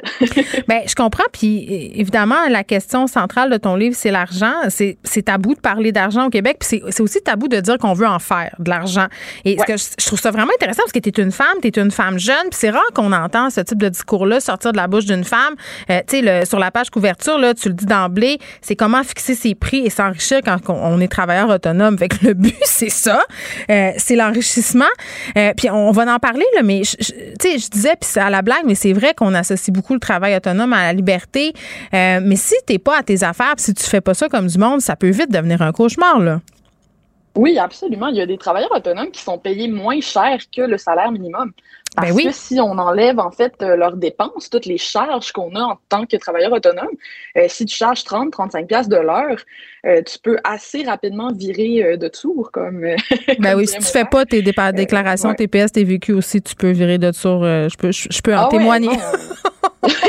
oui, absolument. Non, c'est ça. On peut vraiment se faire ramasser Oui. euh, de, de multiples façons. Puis je pense qu'il y a beaucoup trop de travailleurs autonomes qui, euh, qui font ces erreurs-là en débutant. C'est vrai. Euh, qui rêvent de liberté, qui veulent, je sais pas, moi, être sur leur ordinateur sur le bord de la plage, puis qui se rendent compte que, wow, finalement, je travaille 60 heures semaine. Ben, tu Euh, travailles mes plus. mandats sont en retard. Puis, Ben ben, oui. oui. voilà. Ben oui, on- absolument. on, va se parler de négociation, OK? Parce que c'est vraiment le nerf de la guerre. Et, et moi, un des trucs que j'avais beaucoup de difficultés à faire, puis je pense que j'ai même encore de la difficulté à faire aujourd'hui, c'est pas pour rien que j'ai un agent, euh, c'est établir la valeur, établir sa propre valeur. Euh, puis, tu sais, je disais tantôt qu'on a un rapport tordu à l'argent au Québec, c'est tough, tu sais, d'établir sa valeur parce que tu as l'air de te penser bon. Comment on fait ça? Comment on établit sa valeur? Ouais, ben moi, c'est la question qui m'a obsédée en tant que travailleuse Ben oui. Vraiment, quand j'ai atteint le stade où euh, j'ai, en fait, j'ai fait une pneumonie. Euh, j'étais tellement fatiguée, je travaillais très, très, très dur pour mes mandats. J'avais dit oui à trop de choses pour essayer de, bon, euh, d'augmenter mon revenu. Puis là, j'étais hyper fatiguée. Ouais. Et à un moment donné, j'étais comme en crise. Je me suis dit, OK, ça fonctionne pas. Ma façon de tarifer, il faut que j'augmente mes tarifs. Qu'est-ce que je fais? Et je suis tombée sur une, une façon de faire là, qui s'appelle le value-based pricing, en OK. anglais, la tarification à la valeur. Puis c'est super cool, là, la tarification à la valeur. Tout le monde te vend ça sur Internet en te disant arrête de charger à l'heure, charge à la valeur, mais personne t'explique comment faire. Ouais. Euh, Fait que sans voler le punch, on fait comment? Un petit teaser. Hey, sans voler le punch, on fait comment? Ben, c'est- c'est c'est relativement complexe. Là, dans le livre, j'essaie d'aller d'y aller vraiment étape par étape. OK. Euh, parce que c'est une méthodologie à la base qui est enseignée au MBA, entre autres, euh, dans certains cours, puis Mhm. qui a beaucoup été développée dans des grosses entreprises. On pense à des compagnies d'aviation, euh, des fabricants automobiles, etc., etc. Dans les, ces manuels-là pour les étudiants au MBA, c'est des Mhm. grosses entreprises qui sont données en exemple. Moi, ce que j'ai fait, c'est que j'ai pris la métaux, puis j'ai essayé de la rendre euh, accessible à un travailleur autonome qui n'a pas ces moyens-là. Ouais, t'as redescendu ça sur le plancher des vaches, là. C'est ce que je comprends. Exactement. OK. Exactement. Puis je te dirais le cœur Ouais. OK, de, de la méthode, c'est de, de, de, de te trouver un point de comparaison qui n'est pas hasardeux. C'est-à-dire que les travailleurs autonomes, ce qu'ils vont faire, c'est qu'ils vont aller sur un groupe Facebook de travailleurs autonomes, Ouais. ils vont dire Salut, j'ai tant d'années d'expérience, je fais telle chose, combien je devrais charger? Fais pas ça. Euh, en pricing de valeur, ce qu'on va faire, c'est se questionner pour trouver euh, la deuxième meilleure alternative, le deuxième meilleur choix du client, c'est-à-dire si j'existais pas, qu'est-ce que mon client ferait? Et bon, à partir de là, on fait tout un comparatif là, pour aller chercher euh, Ben- le prix. Mais j'ai beaucoup aimé ce, ce- cet exercice-là et c'est celui que je présente Ben euh, oui, dans mon livre. c'est intéressant le deuxième choix, mais en même temps, moi, le problème que je voyais, c'est que souvent, on est en compétition avec plusieurs personnes qui font la même affaire que nous. Fait que, tu sais, c'est dur aussi comme travailleur autonome de convaincre un client de dire choisis-moi, choisis pas l'autre à côté, Madame B qui charge euh, 3 piastres de moins que moi, prends-moi, puis tu vas en avoir pour ton 3 piastres. Ça, tu nous aides-tu avec ça dans ton livre? Absolument. En fait, euh, je pense que moi, en premier, je fais de la rédaction publicitaire. C'est ça que j'enseigne, c'est ça mon entreprise. Ouais. Euh, je suis vraiment passionnée par ça. Puis ce qui m'a fait capoter un peu avec cette, cette façon-là de fixer ses prix, Mhm. c'est qu'en pricing de valeur, il faut que tu détermines ta valeur, mais il faut aussi que tu la rendes visible. C'est-à-dire que le problème. Tu veux dire que tu prouves, que tu prouves ta valeur? c'est ça, que tu la prouves et que tu la communiques. En fait, ce qui arrive, c'est qu'on a tendance à se comparer à nos compétiteurs euh, de façon un petit peu trop objective, en prenant notre point de vue à nous. Euh, il est bon, mon compétiteur, il est compétent, voici tout ce qu'il fait. Puis là, on se dit, j'ai pas de facteur de différenciation, je suis, je suis pas meilleur que lui, donc je ne peux pas charger plus cher que lui, ou etc., etc. Ouais. Euh, alors que quand tu veux fixer ton prix, ce qui compte, c'est le regard du client et la manière dont tes compétiteurs se, se- se font leur marketing, en fait, dont ils communiquent leurs valeurs. Mhm. Puis il y a énormément de gens sur le marché qui sont super mauvais pour communiquer leurs valeurs. En fait, la plupart des travailleurs autonomes que je connais font des devis listes d'épicerie, là, que j'appelle, où ils font juste lister les, les livrables, puis mettre un prix à côté. Pas tellement sexy. Ben non, c'est ça. Alors que quand tu appliques le pricing de valeur, tu es comme obligé de te questionner sur c'est quoi les, les, bénéfices que tu vas apporter dans la vie de ton client, c'est quoi les, les, conséquences concrètement de ton travail. OK, mais, mais euh, qu'est-ce que tu vas changer dans sa réalité? Mais là, Alexandra Martel, euh, bon, tu fais de la rédaction publicitaire, là, moi aussi, j'ai déjà mangé de ce pain-là, et, n'importe quel travailleur autonome va dire la même affaire. Là. Souvent, euh, quand tu prices ta valeur, puis même si tu prices comme du monde, là, le client, il trouve ça toujours trop cher. Comment tu fais pour convaincre ton client que non, c'est pas trop cher? Ben, en fait, le secret, c'est de ne pas convaincre n'importe quel client que non, c'est pas trop cher. OK, en français, s'il vous plaît. En français, euh, la valeur, c'est quelque chose qui est euh, qui, est pas universel. C'est-à-dire que la valeur est dans les yeux de celui qui regarde, puis une même personne qui regarde un même produit ou un même service ne hmm. va pas y voir la même valeur. Puis je pense que ça, c'est peut-être la plus grosse erreur que les travailleurs autonomes font, c'est de hmm. vouloir aider tout le monde et de ne pas qualifier leur clientèle, de ne pas choisir euh, leurs clients en fonction de qui veut réellement voir la valeur que j'apporte. OK. C'est quoi les pires erreurs? On a parlé de celle-là, mais les autres, les pires erreurs euh, qui font les travailleurs autonomes? Charger à l'heure. c'est la pire. Honnêtement, Pourquoi? pour, moi, je, déteste le taux horaire. Je trouve que c'est la. Ben, il y a multiples raisons, là, mais d'abord, tu, te nuis. C'est-à-dire que plus tu es efficace, moins tu gagnes de l'argent. Oui. Ce qui est un non-sens, déjà en partant. En plus, tu es comme en conflit d'intérêt avec ton client parce que ton conflit de, ton client, lui, son objectif, c'est que tu lui livres un bon travail rapidement. Toi, si tu vas vite, tu fais moins d'argent. Ça, ça marche pas. Il ne faut pas le dire. Il faut garder un flou artistique puis tu payes un résultat. C'est ça, c'est ça qu'il faut se mettre dans la tête. Exactement. Il faut vendre la valeur, il faut vendre le résultat et pas le temps que tu mets à faire quelque chose. Ben, c'est vrai. Euh, je pense que beaucoup, on essaie de répliquer ce qu'on a vu dans le monde du salariat. Mm-hmm. Puis en fait, quand on arrive comme travailleur autonome, on a justement cette liberté-là de choisir comment on fixe nos prix. Mm. on devrait arrêter d'imiter le, le, le, le, taux horaire, qui est vraiment pour moi la pire façon de price. Puis toi, tu me dis, Alexandra Martel, que si je lis ton livre, ajoute un zéro, euh, puis que j'évite les erreurs, je vais m'enrichir en étant travailleur autonome, en étant à mon compte. C'est ça le but là, de ce livre-là. C'est 100% le but de ce livre-là. 100% assumé, ouais. Je pense que je vais le donner à des gens autour de moi euh, qui en ont bien besoin, honnêtement, parce que des gens qui naviguent dans le travail autonome, euh, j'allais dire pas mal à l'avec. Alexandra Martel, c'était vraiment un plaisir euh, de te parler. Son livre s'appelle Ajoute un zéro, comment fixer ses prix et s'enrichir quand on est travailleur autonome. C'est chez Saint-Jean. Et pour de vrai, là, moi, ce livre-là, il aurait fallu que je le lise quand je me suis rendue à l'évidence que ma, mon expérience de travail autonome, ça se passait pas très bien, notamment euh, de façon fiscale, vraiment à glisser dans le bas de laine de tout le monde là, qui veut se lancer à son compte. Merci, Alexandra. Pendant que votre attention est centrée sur vos urgences du matin, vos réunions d'affaires du midi, votre retour à la maison ou votre emploi du soir, celle de Desjardins Entreprises est centrée sur plus de 400 000 entreprises à toute heure du jour.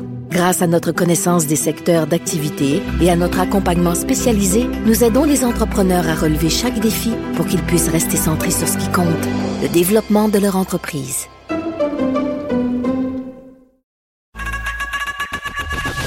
Geneviève Peterson. Une animatrice pas comme les autres. Cube Radio. Léa Mais je veux que tu le saches que ça a un effet. Mathieu Cyr. Ouais, mais ça, c'est vos traditions, ça. La rencontre. Il y a de l'éducation à faire. Faut avouer que je suis pour la démarche. La rencontre Strisky-Cyr. Mathieu, Léa, salut. Salut. Bon, Mathieu, il faut que tu me parles d'une affaire. J'ai vu passer des, euh, des trucs sur Instagram. Là, là tu as demandé ta blonde en mariage. C'est ça qui se passe?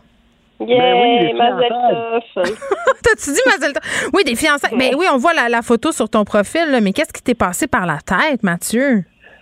Ah, ben en fait, moi, je suis un gars de chiffres, puis j'ai vu que euh, quand c'est ta deuxième relation suite à une rupture ou un divorce, ça a l'air que tu as seulement 25% des chances que ça dure plus que deux ans. Et comme on, est rendu à ça, ben, je me suis dit, hey, on a des bonnes chances que ça te longtemps. Bon, est-ce que tu te maries en société d'acquet ou euh, sais-tu? Ah, ah c'est à qui je parle, c'est Pierre-Yves? Non, non, ouais. tu parles au gros bon sens. Je parle au gros bois, sûrement, euh, mais on ne sait pas encore si on va se marier. Mais pour ce qui est des, fiançailles, euh, je trouvais ça cool. Euh, ça faisait, ça faisait longtemps que je voulais fiancer ma blonde, puis là, j'attendais le bon moment, puis là, c'était parfait. Wow, wow. Mais, tu sais, attends, wow, non, excuse, euh, ouais, là, on a tiqué la même affaire, Léa. T'es pas sûr que tu vas te marier? Non, je suis pas sûr que je vais me marier. Je veux dire, si tu regardes Pierre Foglia, il était fiancé avec sa blonde depuis je sais pas combien d'années. Puis euh, je trouve que ça ajoute un petit quelque chose de, de l'autre n'est pas pris pour acquis. Tu sais, que quand tu te maries, je veux dire, à un moment donné, euh, il y a beaucoup de gens que je connais qui restent avec leur, euh, avec leur femme ou euh, des, des filles qui restent avec leur mari parce que euh, tu sais, ça vient qu'un split de maison, ça vient qu'un split de patrimoine, puis euh, j'ai vraiment pas le goût que ce soit ça qui me retienne à la personne que j'aime. Oui, mais il y a aussi quelque chose qui a été créé pour les gens mariés qui s'appelle l'adultère. là. Ça, ça c'est très bon, ça. Hey, non, mais tous les deux, genre, je- je- je- c'est vendredi, puis je suis fatiguée, fait que je vais pas pouvoir m'obstiner trop longtemps, mais, mais non. Premièrement, Mathieu, tu dois te marier si tu es fiancé. Oui, pauvre elle, la gestion des là. attentes, qu'est-ce que t'en fais? C'est sûr qu'elle espère. T'es obligé. T'es obligé. Ben, je vous laisserai parler à ma blonde. Ah, euh, attends, on va l'appeler. On va l'appeler, on va lui demander euh, qu'est-ce que- qu'est-ce qu'elle pense de tout ça. Moi, j'ai une question très, euh, très technique, Mathieu, OK? T'es-tu- Vas-y. Là, mettons, là, parce qu'il y a deux. il y a- moi, j'ai tout analysé ton compte, là. Tu comprends que je t'espionne, c'est un peu creep. Euh, il y a une photo où tu es à genoux devant elle et une autre photo, c'est un selfie, mais la première photo, c'est qui qui l'a pris? Puis, dans le fond, euh, est-ce que vous l'avez reprise ou c'était vraiment sur le moment? Je me posais la question sincèrement, le bien de signe. ah, c'est qu'on a une réalisatrice dans la place. Mais Ben oui. euh, on l'a, ça a été, ça a été euh, sur le moment. C'est un ami qui l'a pris. Puis euh, vraiment, j'ai été, ça a été long là parce que j'étais, j'étais à genoux pendant. C'est la première fois que je parlais pas pendant genre deux, trois minutes. Fait que- Mon Dieu, ça devait être reposant. oui, ma blonde aussi a trouvé ça spécial. Fait qu'après ça, elle dit, ben là, euh, qu'est-ce qui vient après ça? Puis là, j'ai dit, ben écoute, euh, ça fait deux ans qu'on est ensemble, on bâtit plein de projets ensemble, t'es vraiment une inspiration, puis je t'aime, puis voilà. Fait que c'est allé comme ça, c'est Mais- sorti super maladroitement. Écoute, c'est wow. Non, mais l'amour, l'amour, c'est fait pour être maladroit, mais pour vrai, je t'ordonne de la marier si tu l'as fiancée. Je vais, je vais te talonner. Je, je sais pas où tu habites, mais je te croise dans des shows, Mathieu. Je vais te talonner, je vais te le demander à chaque fois. C'est Canada. Moi, je, je vous ordonne de faire ce dont vous avez envie. Euh, mais félicitations, vous êtes cute, vous êtes beau, puis euh, j'ai déjà parti un poll euh, sur la date de votre divorce. OK. Wow! Geneviève! Ah, Vous me connaissez, je suis là pour être de mauvaise foi. Moi, je fais la promotion du divorce. Qu'est-ce que tu veux? Je suis une femme de mauvaise vie, une sorcière, la succube, une vipère perfide. Euh, les évêques français qui évoquent euh, que le secret de la confession, toi, chose, c'est plus fort que la loi, c'est plus fort que la police. Euh, Léa? Oui, il semble dire que c'est plus fort que la loi, que les lois de la République. Euh, OK. Je souhaite bonne chance parce que s'il y a bien quelque chose que les Français aiment, ce sont les lois de la République. Tu peux Oui. la République, Donc, euh, ils- je pense qu'ils ont été rapidement corrigés pour dire que non, c'est absolument pas vrai et que euh, un prêtre qui apprendrait en confession que euh, un mineur de moins de 15 ans, cela dit, est, est- est touché de manière non conforme sexuellement ou juste touché sexuellement en fait. Oui, Ou parce que toucher un mineur de façon non conforme, c'est pas mal tout le temps ça, là. Ben, oui, à moins que ce soit un mineur qui le fasse. Oui, c'est ça, exactement. Bon, voilà, c'est pour ça. Mais euh, et, et ou toute autre personne vulnérable, ça dit ben est tenue de est tenue de le déclarer. Tu sais. Donc, euh, je sais pas exactement en quel siècle vivent les évêques, mais clairement cette. euh, Ben, ils vivent avec leur chum taliban, là. Ils doivent se FaceTimer puis s'échanger des trucs. Mathieu? Ben tout à fait. Je suis content que tu nommes les talibans parce que justement, si on veut séparer l'État, la laïcité puis la charia, ben, on peut pas se permettre d'avoir un État qui est euh, main dans la main avec le catholicisme. Ce serait aussi dichotomique que de garder le, le, crucifix à l'Assemblée nationale. Puis euh, autre chose, c'est que j'ai lu l'article là-dessus, puis le prêtre, en fait, l'évêque qui, qui, qui a, qui a dit cette énormité-là, lui, il se base sur le fait que les avocats, les médecins, ils ont ce qu'on appelle le secret professionnel, en fait, surtout les avocats, euh, en matière de, de, de criminalité et de droit pénal. Mais Ben, les médecins aussi, avocats- ont- ils n'ont pas le droit de révéler euh, les soins, les patients. Ils ont, ils ont ce- ils ont- ils ont le secret Ouais. professionnel aussi. Oui, fait, mais si que parler euh, faut pas parler tout en même temps. C'est la règle numéro un. Mathieu, vas-y. ben justement, tu sais, si je vais si je vais voir mon médecin puis je dis hey, je me suis euh, je me suis cassé une dent en tuant quelqu'un, sais, euh, ben là, sûrement qu'il va y avoir des questions qui vont être posées par la suite de ça. Tu sais, il va pas dire ok ben non, je ceci est le secret oui, professionnel. vrai. et, pour, et pour ce qui est de la- de l'avocat, ben je veux dire à quelque part quand ton avocat est rendu dans le secret professionnel, c'est parce que il y a des démarches euh, juridiques qui sont entreprises contre toi. Tu sais, tu vas pas juste, là, quand, tandis que quand tu vas te confesser, t'es juste, t'as juste trop de poids sur les épaules, tu vas le dire à quelqu'un, puis tu vas le dire à quelqu'un qui a aucune formation légale en droit, puis qui devrait avoir les mêmes, comme les, les mêmes, je peux pas dire privilèges, mais les mêmes, euh, les, les mêmes règles que quelqu'un qui étudie là-dedans. Fait que je trouve que c'est vraiment, euh, c'est Oui, n'importe mais ce sont les représentants de Dieu sur Terre, Léa, là. Non, mais oui, mais c'est aussi que c'est une belle manière de rétro-pédaler probablement parce que là, je veux dire, on est en train de faire remonter tout ça à la surface, toute la vérité essaye de sortir. Sur les agressions sexuelles. Ben c'est ça. Il y a beaucoup de gens qui ont probablement des, des, des comptes à rendre et des choses à se cacher et, Hmm. et, et qui justement essayent de faire du damage control comme ils font depuis des millions d'années. Cela dit, je veux dire, combien d'argent du Vatican doit passer à, à payer des avocats puis à essayer de, Hmm. de de protéger l'Église de tous ces crimes sexuels. Je veux même pas imaginer le chiffre astronomique que c'est. Donc euh, là, là, ils essayent euh, de rétro-pédaler, je pense, Ouais. pour essayer de, de, de justifier. Bon, je pense que c'est bon qu'on se rappelle qu'on est en 2021 puis pas en 1621, là, les évêques plus forts euh, que la loi. Puis là, on se parle des avortements euh, au-delà de six semaines. Là, ça avait été compromis au, Texas. Là, ça a repris. Là, euh, c'est au lendemain d'une décision de la justice qui a bloqué justement cette loi-là qui les interdisait. Mais, mais cette histoire-là est complètement folle. que ça même même que ça même pu être envisagé, être mis dans les cartons, qu'on puisse l'interdire. Moi, ça m'a donné tellement froid dans le dos, Mathieu. Ben, en fait, c'est, c'est oui, c'est une histoire qui donne froid dans le dos, mais c'est une bonne nouvelle pour une fois. Euh, c'est un juge qui s'oppose avec un beau document de 130 pages, puis que il, il- il a vraiment bien monté son affaire pour justement contrecarrer ça au niveau juridique. C'est là-dessus justement qu'il faut s'obstiner parce que tu sais, au point de vue moral, chacun a sa moralité. Moi, de mon point de vue, si tu es contre l'avortement, ben ce que je ferais, c'est que toutes les personnes qui se disent ouvertement contre l'avortement, ben je les obligerais à adopter le bébé qui n'a pas été avorté. c'est quand tu es rendu avec euh, 22 personnes chez vous en bas de 18 ans, peut-être qu'à un moment donné, tu te dis Ouais, je suis peut-être un petit peu plus pour. Tu sais, C'est, Léa? Ben moi, je suis juste rassurée. Je pensais que ça prendrait beaucoup plus de temps avant qu'on puisse s'opposer à ça, surtout qu'on voit que la Floride commence à vouloir euh, s'inspirer du Texas, ce qui est vraiment pas euh, rassurant parce que c'est ça, ça fait une espèce de traînée de Ça, poudre. c'est pas comme un exemple à suivre. là. Ouais, la Floride, commande, c'est la bosse des. Ben, La Floride. C'est vrai que c'est la bosse du Sud. Mais euh, donc, je sais pas, je trouve ça rassurant quelque part que, tu sais, on- quand on lit ça, on a l'impression que les États-Unis sont juste en espèce de perdition puis que ça va être ça pour toujours. Mais finalement, il semble encore y avoir des gens qui ont du gros bon sens et qui se battent contre les forces très conservatrices en place. Voir, Ben, euh, on veut pas finir comme dans Handsman, euh, là, la, la série où euh, l'espèce de dystopie où les, on garde des femmes quasiment dans des enclos pour les faire se reproduire. Ça faisait très ça, honnêtement, cette affaire-là. Là. Ben oui, ça fait très ça, surtout que t'as même pas le droit. Puis c'est surtout l'espèce de, de, de perversité de ça, tu sais, c'est qu'ils disent que t'as le droit de te faire avorter avant six semaines, mais tu sais, tout le monde sait qu'une femme généralement qui sait pas qu'elle va tomber enceinte, ben elle s'en rend compte, tu sais, souvent après six semaines. Fait que c'est l'espèce de euh, c'est juste de la perversion, c'est du contrôle total de la vie sexuelle des femmes et de leur corps. Puis en tout cas, je trouve ça complètement arriéré. Je pourrais vous en parler pendant deux heures comment ça me passe. Oui, mais là, euh, on n'a plus d'heure. On n'a plus de temps. Je vais vous laisser aller à votre fin de semaine. J'espère que pendant votre week-end, vous allez. euh, ben, Mathieu, tu vas réfléchir aux vœux sacrés du mariage. Et euh, Oui, vous sûr. allez penser aux évêques et penser que partout où vous allez, les évêques vous surveillent. Hein, sont au-dessus des lois, eux autres. Allez en paix, Écoute, mes en, petits. en fin de semaine, Oui. je, je copule avec une soutane. Parfait. Allez en paix, mes petites brebis égarées. On se retrouve mardi. Amen. bye bye. Bye. Ce segment est aussi disponible en vidéo sur l'application Cube ou le site cube.ca. Pendant que votre attention est centrée sur cette voix qui vous parle ici, ou encore là, tout près ici, très loin là-bas, Celle de Desjardins Entreprises est centrée sur plus de 400 000 entreprises partout autour de vous. Depuis plus de 120 ans, nos équipes dédiées accompagnent les entrepreneurs d'ici à chaque étape pour qu'ils puissent rester centrés sur ce qui compte, la croissance de leur entreprise.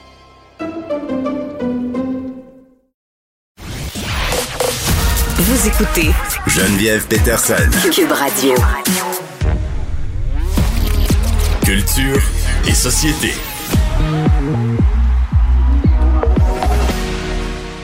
Anaïs Gertin-Lacroix, véritable rayon de soleil doré pour terminer cette semaine, Anaïs? Rien de moi, allô? Je me sens poète, je me sens poétesse. ben oui, toi, hein? Non. Ça, ben, ça, ça te va bien, ça te va bien, Geneviève. C'est vendredi, je suis fatiguée, j'arrête pas de rire pour rien. Donc, euh, je t'avertis, ça se pourrait qu'il y ait des rires nerveux. Euh, Si parlons. tu savais hein, comment je très à l'aise avec ça. oui, t'as été bon public. Moi, j'aime ça. Ouais, je suis pas pire, je suis pas pire. On trouve vraiment drôle toutes les deux. On espère que les auditeurs sont avec nous dans nos, dans nos drôleries. OK. Euh, euh, retour de Marie-Pierre Morin sur les médias sociaux. Moi, j'ai vu passer ça hier, Anaïs. Euh, Comment t'as vécu ça? photo- Ben, attends, je vais te parler de mon vécu Ben, là, par rapport à, à cette publication de Marie-Pierre Morin. Tu comprends qu'on suit ça, on suit ça. Elle est photographiée euh, avec Isabelle Richer. C'est dans le cadre du retour euh, de la fête. Puis là, elle, elle- elle posait avec un bien beau manteau avec, avec l'autre euh, Isabelle Richer. Puis, puis, puis ben, à chaque fois, c'est le même malaise. Je me dis, mais pauvre petite, elle veut beaucoup revenir, mais on dirait, on dirait, on dirait que je suis pas bien avec ça, euh, même si, bon, euh, tout le monde a le droit à l'erreur dans la vie. là, mais je- en tout cas, c'est des tests. Hein, je pense qu'à chaque fois, elle prend la température de l'eau. Puis ce qui m'a le plus découragé, c'est que je voyais des, des affaires. euh, Là, il n'y a plus de commentaires, mais au moment où, au moment où la publication a été postée, je voyais des madames qui demandaient, elle avait pris où son manteau. Tu sais, fait que je me disais, long, je me disais, OK, fait qu'on, c'est encore là qu'on est euh, concernant euh, Marie-Pierre Morin, puis, puis, puis ben, c'est le public qui décide. Qu'est-ce que tu veux? C'est ça. Moi, ça me décourage, mais, mais bon, ça Ben, c'est le ça. public qui décide. Sa publication est encore disponible, hein, comparativement Oui, elle, à. Marie-Pierre. Quand les qui- commentaires sont venus, sont là. C'est, c'est- ils sont pas partis. J'ai, j'ai dit OK, parce n'importe quoi. Marie-Pierre avait fait un bref retour il n'y a pas si longtemps dans les histoires éphémères, soit les stories. Mais là, Mm. ça fait longtemps qu'elle n'a pas publié quelque chose Oui, elle qui voulait vraiment... dire qu'elle faisait un don absolument non matériel à sa maison de thérapie. Tu sais, je veux dire. Ouais, là, ça reste. Là, ce qui est c'est disponible. Les commentaires, comme tu dis, sont revenus. Dans son message, elle euh, prend la peine de remercier toute l'équipe parce que... Ils doivent euh, être s'entend- hein? Ben, non, mais...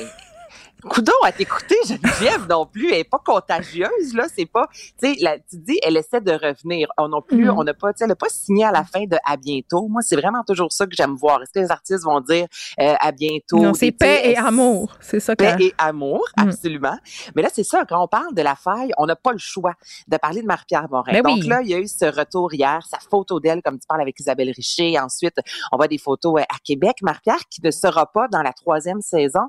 Et ça, c'est cette semaine, on s'est fait expliquer enfin un peu le pourquoi du comment. Il y avait une table ronde. euh, donc, c'est souvent comme ça lorsqu'on nous présente une Mm. nouvelle émission. Les médias sont conviés avec bon l'équipe de production. Puis c'est là qu'on nous a expliqué en fait que euh, lorsque la première vague d'allégations à l'égard de Marie-Pierre est arrivée, on a rencontré Marie-Pierre. Elle a expliqué qu'elle était bon. C'est euh, l'autre couche, hein? C'est l'autre couche rebarrée plus tard par- dans le reportage ça, de la presse qui a plus ou moins bien passé, je pense. Exactement. C'est la deuxième vague de dénonciation, celle qui a fait en sorte que Marie-Pierre Morin est allée un dimanche soir alors que c'était imprévu. Euh, à tout le monde en Mm. parle et c'est suite à ça qu'on a décidé qu'on a fait.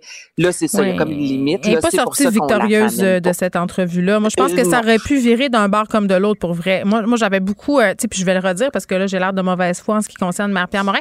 Moi, moi quand, quand elle est allée, à tout le monde en parle, j'étais contente qu'elle accepte l'invitation et j'avais vraiment espoir qu'elle arrive là puis qu'elle qu'elle fasse un, une sortie sincère. Moi, c'est pas ça que j'ai senti puis c'est pas ça que la plupart des gens ont senti. Fait que je pense que c'est ça un peu qui a signé la fin de tout ça, malheureusement. délicat, tu sais. Ouais, Ouais. Puis c'est ce qui explique aussi, je pense. Mais je pense qu'on lui aurait pardonné.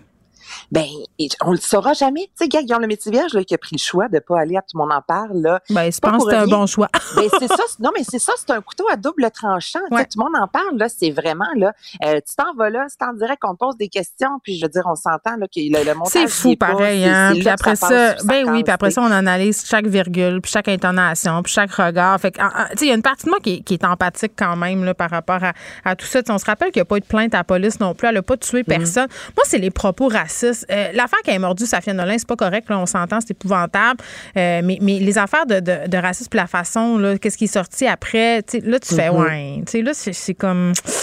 Ça passe moins bien. c'est plus délicat, puis de savoir que Bon. quelques années avant, il s'était fait rencontrer notamment Ben, par c'est ça, euh, que ça des, dure. des producteurs C'est ça. lui disant euh, calme-toi Marie-Pierre. Donc tu sais c'est tout ça, mais du moins elle est elle est venue sur les médias Ben sociaux comme tu dis sûrement qu'elle lance une perche toujours Mais je voir lui souhaite, la je lui souhaite la d'aller mieux. Je lui souhaite d'aller mieux. Puis je lui souhaite que ça se passe bien pour elle. Je, je veux pas que ça se passe mal pour elle. Mais, mais je suis toujours un peu mal à l'aise. On dirait qu'on sait pas Mhm. trop sur quel pied danser. À chaque fois qu'elle fait une sortie publique, on est comme Ah, ah, oui, mais non. Euh, documentaire sur la mort de Brittany Murphy. Hey, je te fais entendre un extrait. Ça, là, Geneviève, là, j'ai hâte de voir ça. Là, ça n'a aucun sens. Ouais. Brittany Murphy, pour rappeler aux gens, cette actrice qui, qui est entre autres dans Clueless, qui est décédée le 20 décembre 2019 à l'âge de 32 ans. Et je veux juste te rappeler que Brittany Murphy est décédée d'une pneumonie, de grave anémie et d'une intoxication aux médicaments. C'est extrêmement rare à 32 ans que tu meurs d'une pneumonie. Euh, au niveau de l'anémie, on dit qu'elle était extrêmement mal alimentée. Son conjoint, qui, selon les dires, a vraiment en a fait sa proie là, de Brittany Murphy. Ah. Euh, cet homme-là qui a déjà fait à croire avoir survécu à un cancer du cerveau. Et là, c'est ça vraiment qu'on va mettre de l'avant dans ce documentaire-ci. Celui-ci qui, quelques mois plus tard, environ six mois plus tard, est décédé, Geneviève, euh, des mêmes, de la même chose, le pneumonie. euh, Son anémie. conjoint? Oui, son Ah, conjoint c'est bien bizarre. lui. Ouais, six mois plus tard, et le pas. coroner a dit euh, non, c'est pas un meurtre. Elle a pris trop de médicaments, elle faisait de l'anémie, puis elle avait une pneumonie. Mais là que le conjoint meurt dans les mêmes circonstances, celui-ci qui était vraiment reconnu pour justement euh, mentir, est-ce que là tout le monde se pose des questions, est-ce que c'est lui qui essayait Mm. euh, de la guérir en quelque sorte? Et parce que c'est vraiment étrange la façon qu'elle est décédée, même que la famille euh, de son euh, ancien mari a voulu euh, quelques mois après justement euh, faire des recherches plus approfondies pour connaître vraiment la raison du décès. On se pose beaucoup de questions là-dessus. Donc Bon. là, je te fais entendre l'extrait du documentaire. Ouais. Actress Brittany Murphy has died Media at and the age of paparazzi 32. surrounded the home that she shared with her husband Simon Monjack. Simon took her away. He made sure no one could get to her. Hi, my name is Brittany Murphy, and I go to Herbert Hoover Middle School. Brittany was so wonderful. There was nobody C'est fou quand même, là, Anaïs. Oh, ça me fait euh, quelque chose. Moi, cette actrice-là, je l'aimais tellement. Mais moi, je me rappelle de sa performante. Toi, toi tu me, tu me parlais de Clueless. OK, moi, je me rappelle d'elle dans Eight Miles. Donc, on a, on a peut-être pas les, les mêmes références. Ben oui, elle mais... faisait l'amour dans le métro. Oui, je- elle jouait ça nous avait aussi dans, profondément euh, Jeune- marqué. dans Jeune femme interrompue aussi, tu te rappelles, qui Oui. cachait le poulet sous son lit. Donc, ça va sortir à la mi-octobre sur HBO. Puis on espérait même qu'une enquête puisse être ouverte Il y a comme une- ce documentaire. Il y a comme une parenté avec euh, justement la quête qu'on a entretenue par rapport à Britney Spears. Ben C'est pas les mêmes affaires, mais, mais en même temps, c'est une histoire qui suscite aussi les spéculations sur Internet. Il y a plein euh, de théories, vaguement même de théories du complot entourant euh, complot, oui, Br- Brittany. Murphy. Anaïs, je te souhaite un excellent week-end. Un petit peu de vin hein, pour passer le temps. C'est toujours le fun. Ben, un un petit peu verre. de tout, Moi, je te dirais. Toi aussi, je vais aller, je vais aller faire ça maintenant. Ayez beaucoup de plaisir, euh, chers auditeurs. Lundi, on vous présente une journée balado à mardi 13h. Cube Radio.